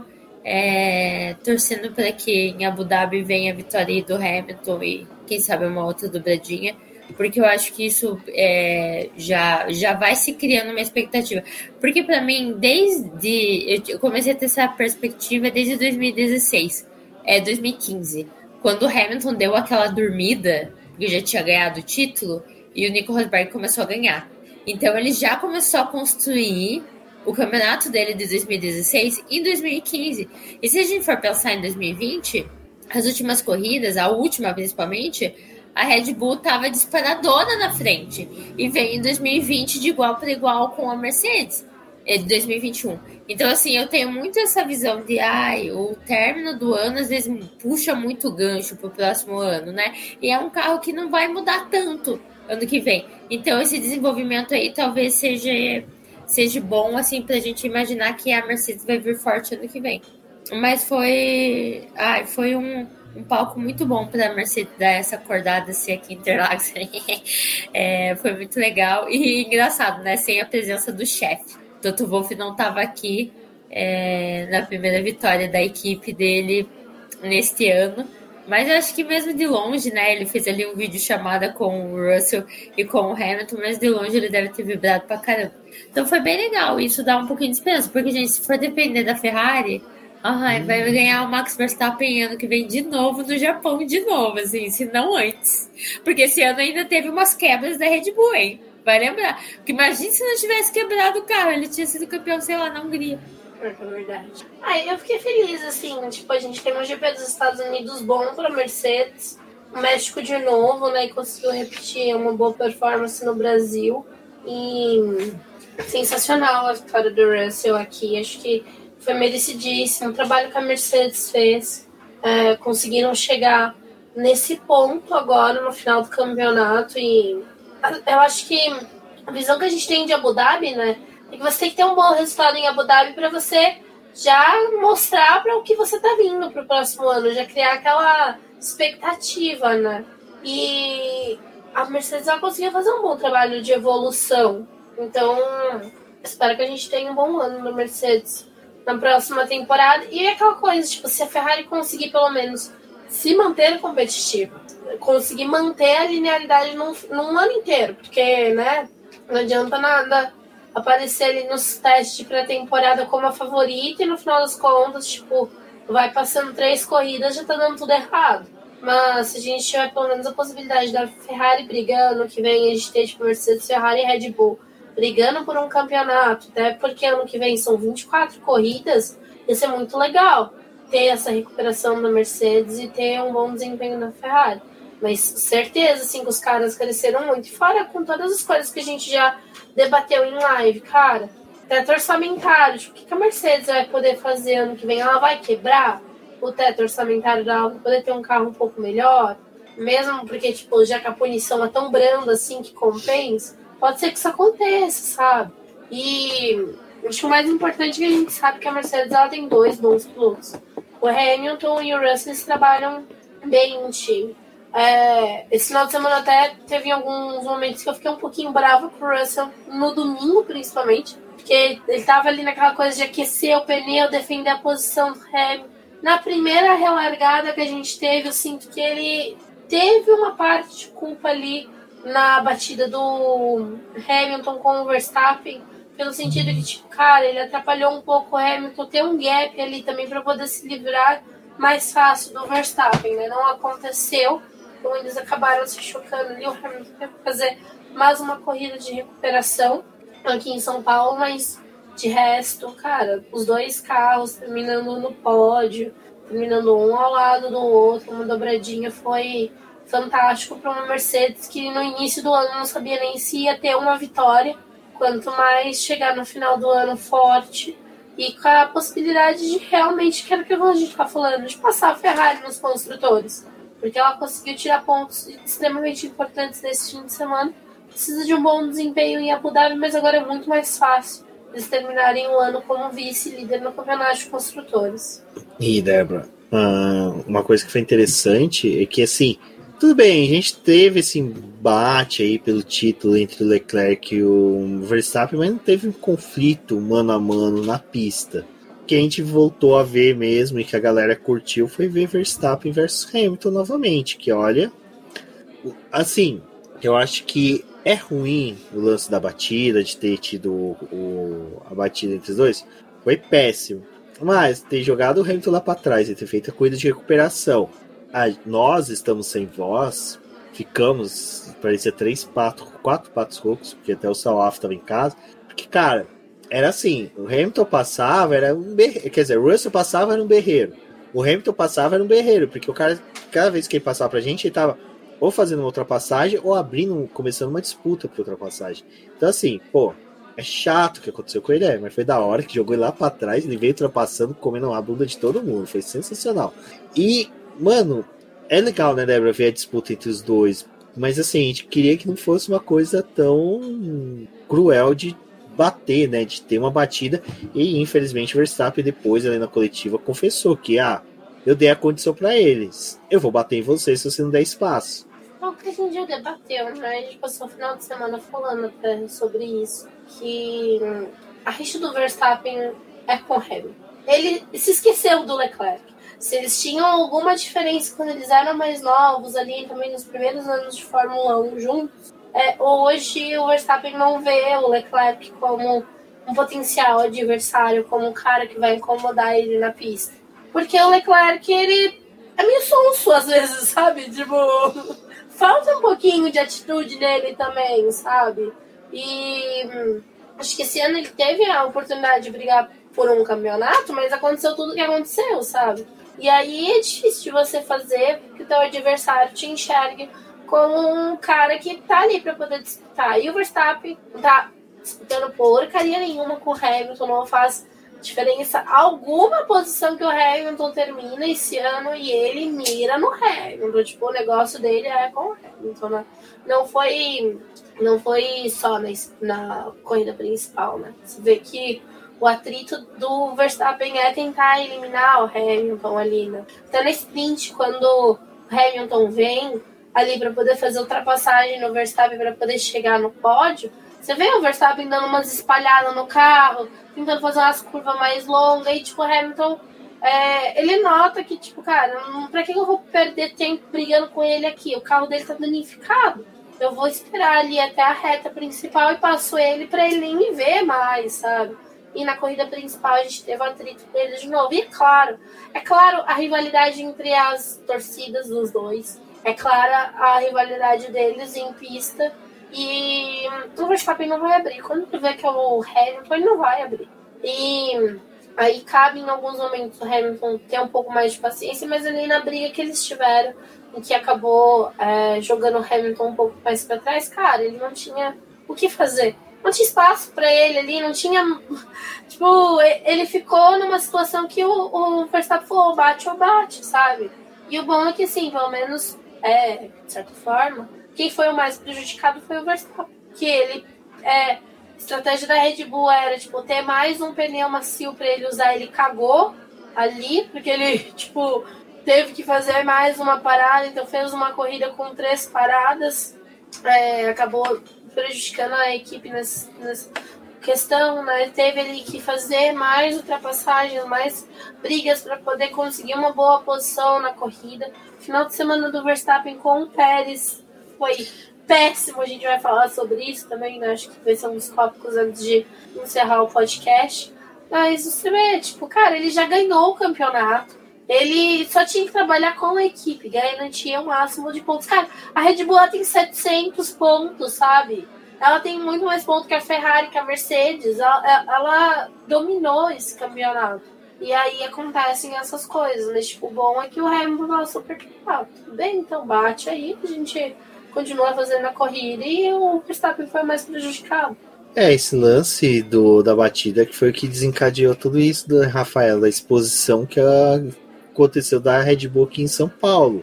Porque se o Verstappen tivesse sido assim correto na ultrapassagem na disputa com o Hamilton, ele não precisava nem ter discutido com a equipe questão de ceder posição. Mas agora, ele bate, volta, faz o pit stop, paga a punição, volta lá atrás, rema tudo. Aí acaba à frente do companheiro que está disputando né, a vice-liderança do campeonato. A ceder a posição para ele daria vantagem de um ponto sobre o Leclerc para o Pérez. O cara falar não e falar que já falou os motivos, ou seja, você já tira uma coisa dessa história dele. Que ele já colocou para a equipe que ele nunca vai ceder, nunca vai auxiliar o Pérez. Ou seja, o Pérez trabalha para mim, dane-se, eu não vou ceder nunca a posição para ele. Isso mostra realmente um individualismo muito grande do Verstappen. É, a gente sempre fala que grandes campeões nunca são bonzinhos, mas existe a diferença entre você ser bonzinho de abrir a porta pro colega e ser bom, não ser bonzinho, né? na verdade, é, ser, é abrir a porta pro colega, ser cavalheiro, e o cara que não é bonzinho em qualquer sentido, do tipo assim, cara, meu companheiro que se dane, eu não vou ceder posição, e é uma posição que não vale nem pódio. É, foi um efeito dominó, né? Tudo começou ali, naquela batida ali com o Hamilton, e foi tipo só desgraça depois, assim. Foi, sei lá, e não sei quem falou, nossa, quem tava em Interlagos viu o pacote completo do Max Verstappen. Tipo, é, foi bem foda. Primeiro, isso aí, as pessoas se dividiram muito no lance em relação ali ao Verstappen e ao Hamilton. De modo geral, o pessoal coloca como um incidente de corrida e a. E por incrível que pareça, decidiram punir o Verstappen, o que é raro, né? Vai lembrar aquele lance do ano passado. É, que era mais claríssimo ainda, que era culpa do Verstappen e, e deu. E, mas. É, e daí jogou ele lá para baixo, daí toda a suposta é, estratégia que ele tinha melhor, que era, e tem um pneu macio extra comigo, foi pro brejo, porque ele teve que fazer milhões de paradas, ele teve que pagar a punição de 5 segundos. Então, é, foi realmente assim, difícil. E daí, todo o lance da divisão de punição de ai, quem foi o culpado, a gente ainda teve o, a fala dele né? Dizendo que ah, eu vi que ele não ia dar espaço e eu fui mesmo assim.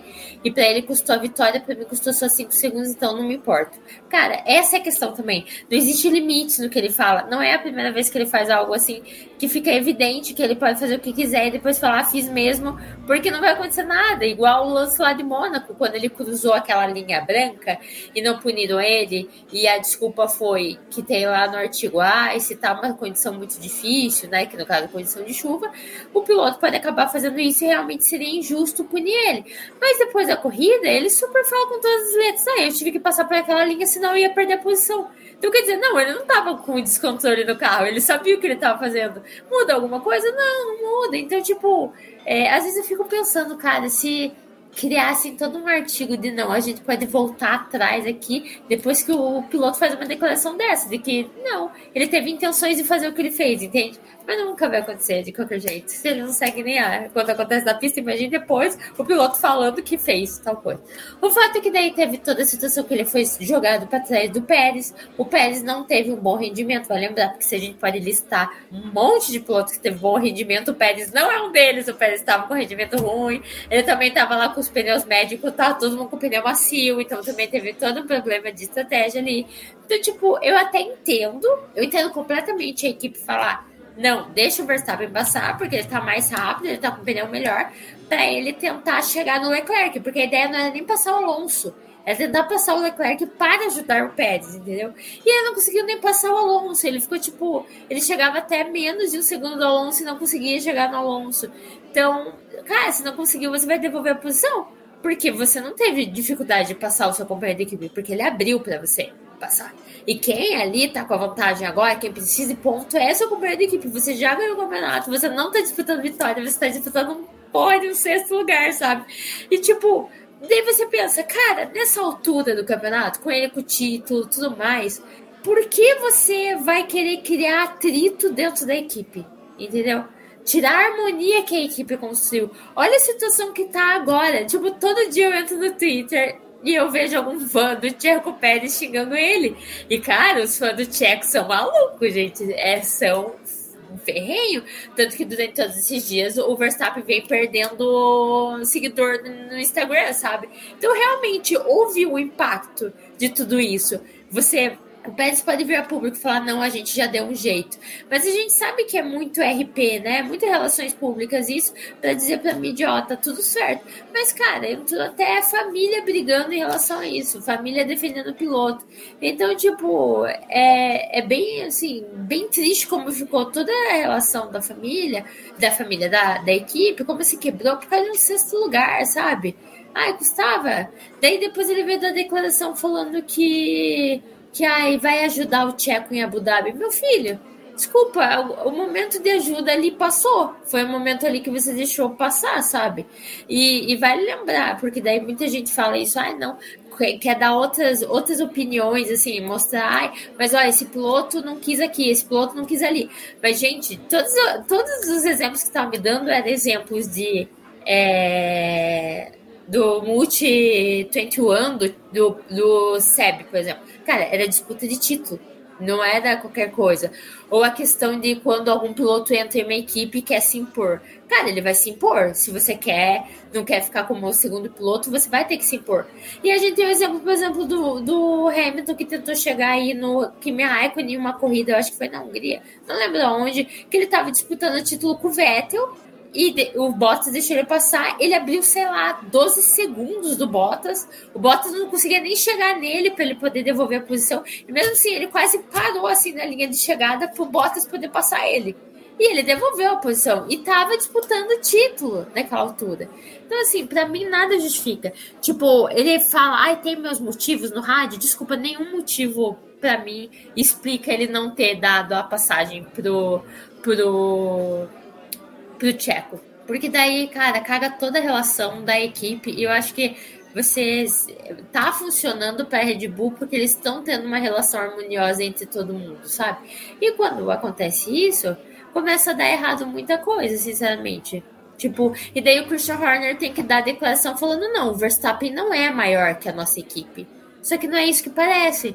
Então, sabe, cria todo um clima e que depois o Verstappen veio agora reclamar de toda a reação midiática sobre isso, mas, cara, desculpa, as suas atitudes fazem com que a mídia caia em cima e comece todo esse estardalhaço aí, e infelizmente é isso aí. Então, por exemplo, hoje estamos em uma quinta-feira, teve o jantar para Sebastian Vettel, que o Lewis Hamilton organizou por acaso. E é muito engraçado, porque todas as fotinhos do Verstappen tá muito excluído. E a galera já pegou pra Cristo, né? E isso eu falo, nossa, olha aí como ele tá excluído, ninguém mais quer conversar com ele. Daí na foto, o Checo e o Hamilton são amigos há de anos, de ir pra junto. Mas os dois estão juntos na foto, então já começaram, aí, ó, o Checo tá muito amiguinho do Hamilton, não sei o que. Se não me engano, o Tcheco tá assim, né? Com o braço ah, em volta do Uhum.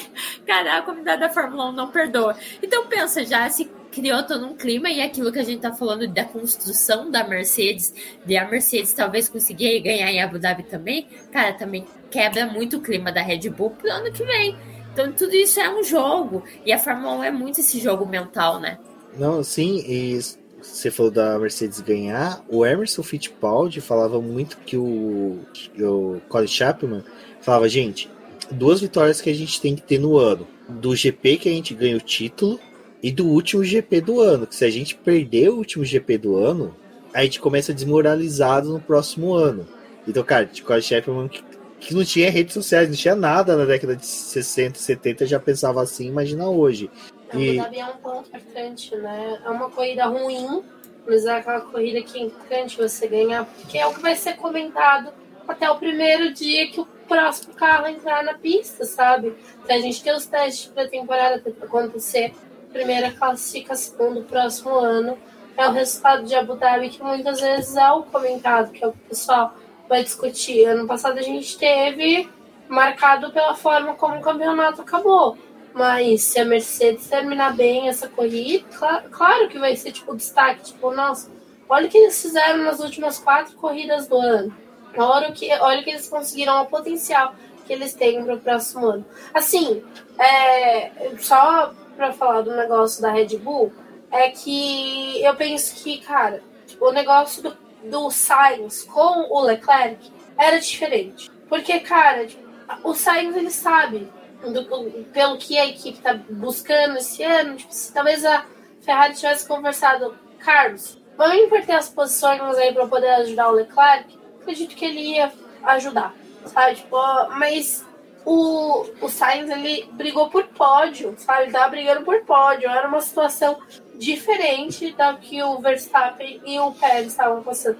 E foi em dois momentos. Porque no sábado o Pérez já tinha pedido olha, Verstappen, tem como pedir para o Verstappen trocar comigo, porque ele está em quarto, eu consigo eu conseguiria o quarto lugar. É mais uns pontinhos que me ajuda com o Leclerc. Ficou nisso. Cara, vocês tiveram essa situação no sábado. Vocês não podiam ter conversado e combinado pro domingo? Tipo, domingo, se tiver a posição dos dois carros na pista, vamos inverter, vamos fazer alguma coisa aqui para poder ajudar o Pérez. Aí, tipo, tá, vem a nota, vem a declaração, ah, entendemos os motivos do Verstappen não, quer, não querer se dar posição. Cara, ele já ganhou o campeonato, ele quer o que mais, sabe? Tipo, ele não tava brigando por uma vitória, porque se fosse uma vitória eu até entendo, porque é, são marcas na Fórmula 1 você ter vitórias, ter pódios, tipo, ele tá no melhor momento da Fórmula 1, que tem um calendário super inflado e que se ele conseguir ganhar várias corridas, ele vai conseguir bater esse número do Hamilton. Isso eu não duvido que possa acontecer. Mas, tipo, ele não tava brigando por uma vitória, ele não tava brigando por um pódio, ele tava brigando por dos pontos, que não ia fazer diferença nenhuma no campeonato dele. Uma situação diferente, sabe? Então não custava nada pensar um pouquinho em equipe. Pô, cara, assim, é, acho que não tem como comparar a situação do Multi 21 ali. Mas como torcedora do Vettel e torcedora do, da Red Bull na época, que ainda estava correndo ali na Red Bull, é, foi uma situação muito bosta do que aconteceu do Multi 21, porque, cara, o Weber começou a ficar, tipo, super descontente com a equipe. Você via, tipo, as declarações, o clima dele com o Vettel era péssimo. Tanto que no livro do, do, do Weber ele fala, tipo, do quanto que era horrível ter que correr com o Vettel por causa das situações que criaram ali, sabe, entre eles. E aí você chega, tipo, no Pérez e no Verstappen. O clima tava ótimo da equipe. Porque, cara, qual piloto que não quer ganhar o campeonato sem a porcaria do teu companheiro de equipe te encher o saco? Eles não enchem o saco, sabe? Ele faz a corridinha dele ali, ganha uma corrida ou outra quando ele consegue alguma coisinha. Tipo, ganhou ali em Mônaco, foi um, um, um ótimo marco para ele. Ele não incomoda ninguém quando precisa dele trabalhar para a equipe, ele trabalha. O cara tá ali conseguindo os pontos com a Red Bull, porque, tipo, cara, quando que a Red Bull. Faz tempo que a Red Bull não tinha um segundo piloto bom no sentido do Pérez de pegar os pontos. Está ali, eles estão na posição de campeão, porque o Pérez ajudou. Porque se não fosse o Pérez, estavam aí brigando. Aí, no dia que você pode retribuir o favor que o cara tá te entregando 364 dias do ano, você vai e caga, sabe? Olha, eu fiquei realmente com raiva nesse sentido, assim. E, e infelizmente, defendo o fato do pessoal ter ficado puto da torcida do Tcheco, porque, cara, eles sabem todo mundo tem a consciência que o Pérez ele não vai brigar por campeonato. Ele não vai brigar com o Verstappen. Ele não vai disputar título. O papel dele é outro. O papel dele é de segundo piloto. Agora, no dia que você pode ter, tipo, retribuir um negócio que você não faz, eu fiquei tipo, que pensamento pequeno que vocês têm, né? Caramba! Mas enfim. Só para finalizar isso daqui da Red Bull e do Checo e do Verstappen, eu acho que o Helmut Marko buscando né, elevar tanto o Verstappen na equação da disputa com o título ano passado e também este ano para legitimar o título do Verstappen perante a imprensa, ele começou a desfazer muito do Vettel e dos quatro títulos do Vettel. Falando que o título do Verstappen, por exemplo, é mais importante que os quatro títulos do Hamilton, do Vettel que o, o, o Verstappen era o melhor piloto de todos os tempos da Red Bull. Cara, isso é uma pessoa que, desculpa, é como o Verstappen, é o pior veneno que você pode dar pro cara. Em vez de você estar tá ajudando, a imagem dele está piorando. E aí até os próprios fãs ficam inflados. E aí quando tem um momento como esse, eu concordo com em certo ponto que a Red Bull veio falar na mídia, mas daí já vou falar outro ponto sobre isso. De falar, olha, gente, não tem que ter é, uma. Como eu posso pôr? Queremos Ati... amor e amizade entre todo mundo. É, não. Negatividade, toxicidade nas redes sociais do pessoal xingando o Verstappen, xingando a família dele. Tudo bem que a mãe dele foi meter o bedelho onde ela não deveria, né? Porque se o filho é um profissional bicampeão mundial, não precisa de mãe para cuidar. A mãe tinha que ter cuidado na época que o pai estava maltratando a criança, não agora. E aí tem tudo isso. E aí a gente vê realmente que aquela nossa briga constante, né? De que, cara, quando tem umas atitudes negativas de fandom, quem que sempre se destaca mais na negatividade e na toxicidade? Fãs do Verstappen e da Red Bull. E a Red Bull colheu o que ela plantou nos últimos anos, de ficar incitando os fãs contra o Hamilton, contra a Mercedes, contra a Red Bull, contra o próprio Vettel, que era o. Mano, a Red Bull só é hoje que é hoje com a do Vettel, sabe? Nem tanto que o Dimitri, antes de falecer ali, ele falou, cara, traga um Vettel para a equipe. Quando ele tá ali para sair da Aston Martin, para aposentar, tragam ele de volta, vamos pôr ele para correr aqui com a gente, porque o cara gostava dele. Então, assim, a Red Bull, com tantas notinhas de repúdio, que você sabe fazer notinha de repúdio, não sabe fazer outra coisa, colheu o que plantou, bem feito nesse ponto. É uma pena a gente ter essa negatividade, é, mas ela viu o que ela fez durante todos esses anos. Ai, gente. E mais uma vez, e fica triste isso, que a gente gasta mais tempo falando de coisas da Red Bull nesse sentido do que falando de uma vitória bonita que foi do Russell. E uma coisa que eu não cheguei a falar, mas eu quero fechar o podcast falando sobre isso. Ficou algumas coisas para as próximas pautas, porque, Débora, eu não vou falar do desempenho da McLaren, não vou falar sobre Lando Norris e Daniel Ricciardo. Tá. Fica aí o imaginário popular o que, que eu falaria desses dois nesse final de semana, dos três, né? Vão para a McLaren junto. Mas, porque amanhã tem Pato Word na pista, tem Drogovic na pista. Mas, Rafa e Débora, os carros são bonitos pra caramba, gente. É só a Williams que é feia, tadinha é um patinho feio. Mas todos os carros, até a McLaren, que eu xingava no começo do ano, falando que era uma, um carro horrível. É um carro bonito, particularmente. O safety car, esse Aston Martin, é lindo, lindo, lindo de morrer. E eu falo uma coisa que eu falei que eu adorei que os pilotos usaram capacetes diferentes, sabe? A gente conseguiu dessa vez esse carro novo. O halo não tampa tanto o capacete, eu tive essa impressão sabe? Eu consegui identificar alguns pilotos pelo capacete. E, Débora, antes de passar para a Rafa, o que, que você achou dos carros ali em Interlagos, poder ver eles ao vivo? Ah, eu, eu gostei muito, assim. Eu tava com uma expectativa para poder ver o carro da Ferrari, né? Porque, obviamente, torci pra Ferrari, então tá tipo, nossa, vamos ver a Ferrari. Quando saiu, chorei um pouquinho ali, fiquei emocionada em ver. Mas, tipo, o carro da McLaren, que era um que eu tinha muito preconceito, achava ele meio bizarro durante o ano.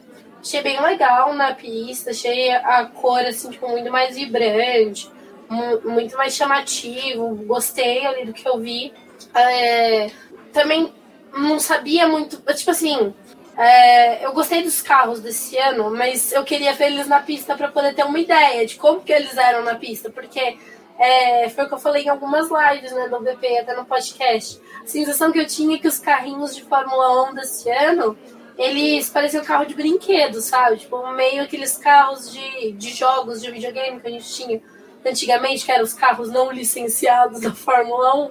E aí eu queria ver eles na pista. E aí quando eu vi, eu falei, nossa, não, tipo, é um carro legal, tipo, daí ali você consegue ver com mais nitidez a diferença deles as escolhas que os times fizeram.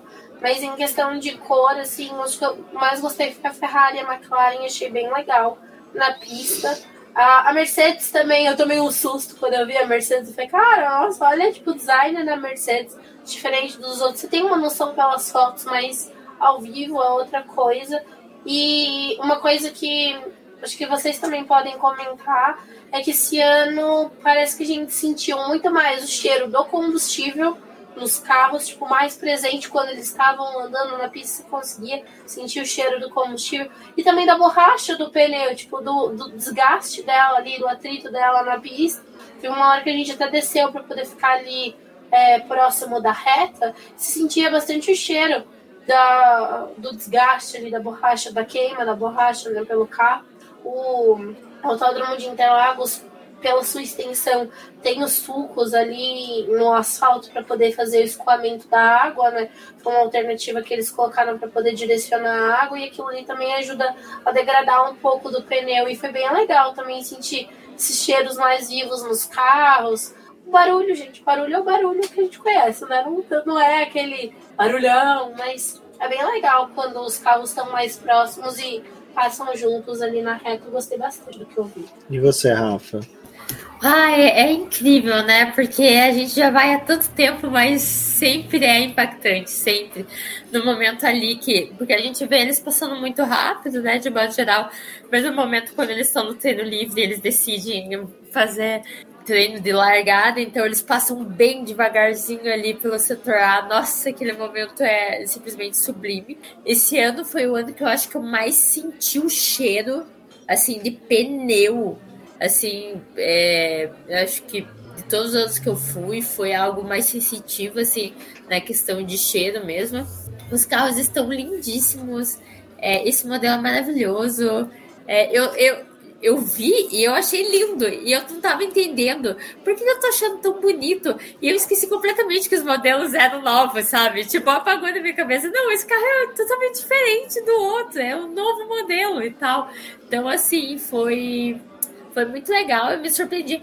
Eu me surpreendi, na verdade, que eu, com uma galera achando a McLaren feia ao vivo, sendo que mim foi totalmente o contrário. Eu achei ela muito mais bonita ao vivo do que eu achava por imagem, eu achei lindíssimo. É, a Mercedes tá linda, a Ferrari tá linda. Eu acho que talvez a Williams tenha sido a que eu menos assim gostei, não gostei muito. E a Alpine eu também não achei nada especial, assim, talvez. Mas ah, os carros, os modelos estão lindos demais, eles super no chão, então sai muita faísca. É, a tirada do Hamilton em relação ao capacete combinar com a antena e combinar com a cor do carro assim, foi sensacional. Então, de longe você conseguia ver que era ele vindo ou o Russell porque era muito distintivo, assim. Tanto que não foi algo só meu, porque o Hamilton foi o piloto que todo mundo. Toda hora que ele passava, as pessoas gritavam. Tipo, toda hora que ele passava, as pessoas gritavam. E todo mundo sabia quando era ele. É, e não o Russell. Então, acho que foi perceptível para todo mundo isso também.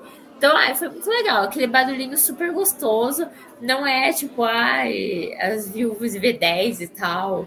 É, mas é muito bom, assim, é um som ai, prazeroso demais. Quando eles começam a acelerar para largar, nossa, é sensacional. Então, assim, poxa, cara, eu, eu sou uma pessoa que toda vez que eu, que eu vivo Interlagos, eu saio de lá pensando que todo mundo que é fã de automobilismo, de Fórmula 1, de modo geral, merece muito uma chance de ver aquilo ao vivo. Porque é uma experiência, nem que seja uma vez, sabe? Que você vai levar pro resto da sua vida porque é, é muito, muito mágico. Então eu fico muito feliz. Esse ano, muita gente foi pela primeira vez. Então, muita gente vinha e falava, vai, minha primeira vez aqui. E eu achava sensacional, ficava, cara, que legal que você tá aqui. Até a nossa amiga Jo, que também é, é, bem ativa aqui nas lives, ela foi com a família toda. E foi a primeira vez de todos eles em um autódromo. Então, eles não tinham ido nem ver uma Stock Car da vida. E o primeiro vez deles em um autódromo foi para ver a Fórmula 1. Então eu lembro que quando acabou, tipo, olhei para eles e falei, valeu a pena? Vocês gostaram? Porque para mim fazia questão que eles tivessem vivido aquilo e gostado, sabe? E eles amaram. Então eu também fico muito realizada pelos outros. então foi muito legal. E claro, tá com os amigos curtindo tudo isso, porque a gente tá ali em um grupo tão legal que, que acrescenta muito, né? Então, tipo, diferente da experiência que a gente teve com o setor H no passado, que a galera era um povo morto, lá não. Lá passava o caminhão que limpa a, a pista e a gente já cantava, vai varrendo, vai varrendo, vai varrendo. Tipo, sabe? É sensacional quando pegou o carro, o fogo, o carro da Alpine, a gente gritava, apaga! Daí tem alguém no meu vídeo que eu nem notei na hora, mas tem alguém no meu vídeo cantando o hino do Botafogo. É bom demais, cara. É muito bom viver tudo isso. E daí acaba que né, quando os mecânicos vão para a pista, eles acabam brincando com a gente também, porque a gente é muito animado. Então, ai, cara, é é sensacional. E uma coisa diferente que a gente teve dos outros anos, que eu achei muito legal e que era algo que eu desejava muito, foi em relação ao desfile dos pilotos, né? Aqui no Brasil, eles sempre estavam em cima de um caminhão, todos eles, e esse ano foi diferente, cada um foi em um carro. Então foi legal porque deu para vibrar mais pelos seus pilotos independentemente, né? Tipo, dava para cada vez que um passava, o, os fãs de, desses pilotos conseguiram conseguirem dar um pouquinho de atenção maior para eles do que eles passando em cima do caminhão, né? E foi legal que o carro do Zul quebrou bem na nossa frente. E ele teve que continuar o restinho a pé. E daí a gente começou a gritar: empurra, empurra pro dono do carro, empurrar o carro. Ai, foi muito demais. Interlagos é maravilhoso. Setor é maravilhoso. Ai, tudo foi perfeito. Tanto que eu fiquei sem voz. Esse foi o primeiro ano que eu fiquei sem voz. Eu grito todos os anos, mas esse ano eu me esguelei demais, assim, da conta. Esse ano foi, foi muito legal. Porque você falou, né, no H, ano passado a gente ficou todo morto lá, porque a gente tentava gritar, até o Rumi falava, né? A Débora grita quando o Giovinazzi passa, ele consegue escutar.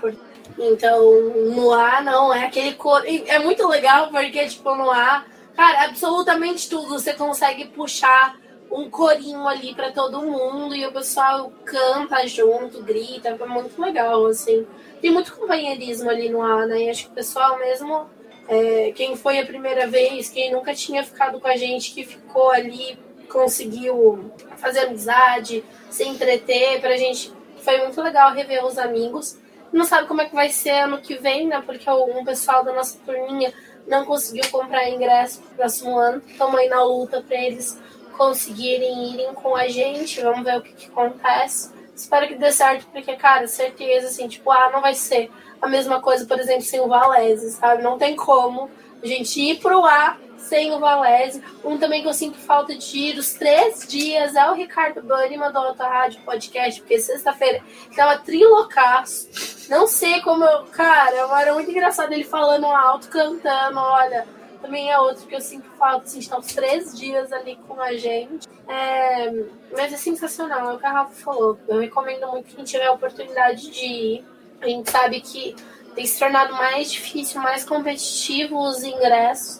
Mas, cara, junta um dinheirinho ali, já que eles estão fazendo essa palhaçada de tipo, ai, depois que acaba o GP, na semana do GP já tem a venda dos ingressos. Quem não vai conseguir em 2023, guarda o dinheiro para 2024 mesmo, sabe? Para o final do ano, para poder comprar o ingresso é, no final do ano que vem e participar disso. Acho que quem é fã, quem gosta da categoria, merece muito ir e respeita as pessoas. Esse ano eu vi menos reclamações, assim.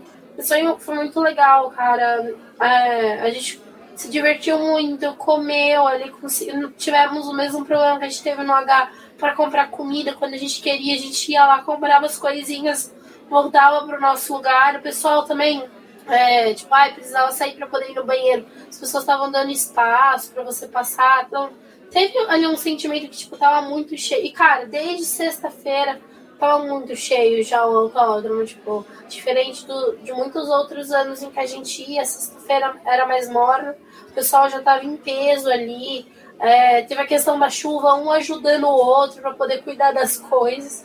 É, tem esse sentimento de companheirismo, mas assim, a corrida entregou, o público entregou, o carro falou, o pessoal passava ali, os mecânicos eles se envolviam, o pessoal do safety car passava com o vidro aberto para poder, tipo, dar tchauzinho pro pessoal gritar. É, mandavam os caminhões para limpar a pista, o pessoal dos caminhões também gritava, o pessoal dos postinhos ali de segurança fiscais de pista, né? Também, tipo, aconteceu alguma coisa, eles gritavam de volta, a gente gritava para eles, então foi muito legal, assim. É... Eu acho que sim, foi muito melhor do que o ano passado. O ano passado a gente teve uma baita de uma corrida. Pra gente que tava no H, a corrida em si foi muito legal. Por tudo que aconteceu, mas esse ano rever os amigos e estar com os amigos foi uma sensação muito melhor. Exatamente. Então, galera, quem não ficou com ingresso, presta atenção aí, porque olha, torcer, porque tem sempre aqueles problemas de cartões, desistências, o pessoal acaba tendo algum problema ali de pagamento, essas coisas, então pode surgir aí, fiquem atentos. Quem conseguiu, quando comparecer, por favor, sejam pessoas legais. Bom, eu, eu parto da premissa de que quem ouve o, BB, o BP Cash aqui é uma galera bacana, foi muito legal encontrar com a galera lá o pessoal que ouve o BBcast, o Punta Talks, acompanha a Garota da FM, acompanha o BP. Isso foi muito legal. Muita galera falando pra gente. Carinho, né? Isso, galera falando que, olha, tô aqui por causa de dicas de vocês. Então, cara, foi muito bacana. Obrigado mesmo, pessoal. Continuem compartilhando. Agradecimento a Alessandra Alves, que citou nós três lá, falou sobre a Garota da F1, sobre o BP, citou eu, citou a Débora. Aí foi muito legal, porque eu realmente chorei na hora que a galera começou a gritar meu nome lá. Então, assim, foi muito emocionante. E depois os relatos nos grupos de WhatsApp de automobilismo, pessoal, pô, eu tava lá, de repente, do nada, o pessoal citando vocês. Então, cara, mostra como realmente nosso caminho aqui tá sendo bem trilhado. Meninas, quase duas horas de podcast, a gente durou uma, quase o tempo de uma corrida. Agradecer vocês, muito obrigado. Não é o último podcast, não é o, vai ser o último vídeo que vocês vão ver do BP sobre a temporada mas estamos chegando ao fim, estamos indo aí para o GP de Abu Dhabi. Teremos dois pilotos brasileiros no primeiro TL, mas serão os últimos momentos aí de Sebastian Vettel na Fórmula 1 e que realmente mostrou que Sebastian Vettel é o único cara que consegue unir todos os pilotos de Fórmula 1 no mesmo ambiente sem ter nenhum atrito, sem ter nada. Então, vamos curtir esse GP de Abu Dhabi aí bacana como despedida dele e como último desse ano que não foi um ano tão gostoso assim de disputas mais pista, mas GP do Brasil aqui veio para poder mostrar que se organizar direitinho dá para fazer umas corridas bem bacanas. Rafa, diga o pessoal onde você pode ser encontrada na internet. Depois a Débora e o pessoal, um forte abraço e até a próxima. Obrigada, Dé. Obrigada, Rubens. Obrigada a todo mundo que está ouvindo aí o, o podcast. Era muita coisa para falar, na verdade, né? É, GP Interlagos é sempre assim, mas é ótimo estar aqui com vocês de novo. E vocês podem me encontrar em todas as redes sociais, como Garota DF1 e também pelo Ponta Talks. Vocês também podem me escutar ao vivo pela Esportes Total. É, toda corrida estou comentando, ou pela linha do box, que é uma mesa, mesa redonda que acontece sempre na segunda-feira pós-GP. Muito obrigada e espero que a gente tenha uma ótima corrida. Por mais que a Abu Dhabi seja sempre meio mais ou menos, vamos celebrar aí o pessoal que está saindo, principalmente o Vettel, que é muito importante, e que seja uma boa corrida para ele, principalmente para a gente ver umas rosquinhas acontecendo entre ele, o Alonso e o Hamilton. é isso, um beijão, até a próxima. Obrigada, Rafa, por ter participado do podcast aqui com a gente. Também por ter sido muito importante esse fim de semana aí com a gente. A gente ter passado ótimos momentos juntos aí, a gente curtiu bastante. Obrigada a todo mundo que escutou o podcast até aqui. Sim, é, consegui me despedir um pouco ali do Vettel Interlagos. Chorei horrores quando acabou a corrida. E agora em Abu Dhabi provavelmente vai ter mais uma sessão de choro aí depois da última corrida. Mas o Hamilton falou que se organizar direitinho, o Vettel volta, ele se aposenta, o Hamilton, é, o Vettel corre no lugar dele, quem sabe os dois corram juntos da Mercedes, vai que coloca um terceiro carro aí. Vamos torcer, galera, vamos torcer. Pra eles correrem juntos. É isso, pessoal. Obrigado por todo mundo que esteve aqui e até uma próxima. É isso, pessoal. Um forte abraço e até a próxima.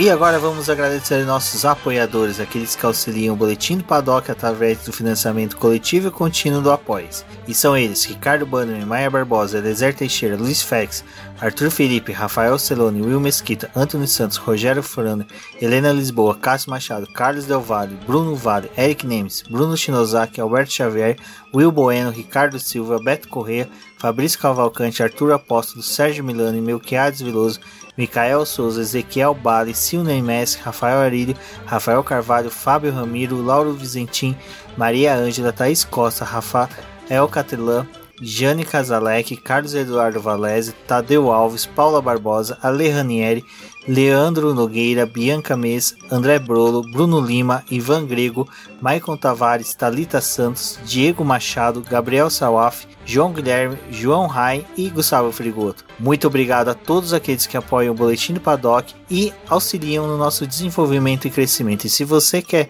apoiar também o Boletim do Paddock, entre em contato com a gente através dos nossos perfis oficiais ou acesse o link apoia-se.com barra Boletim do Paddock e lá você terá as opções de apoio ao Boletim do Paddock. Um forte abraço e obrigado. Isso é tudo, pessoal.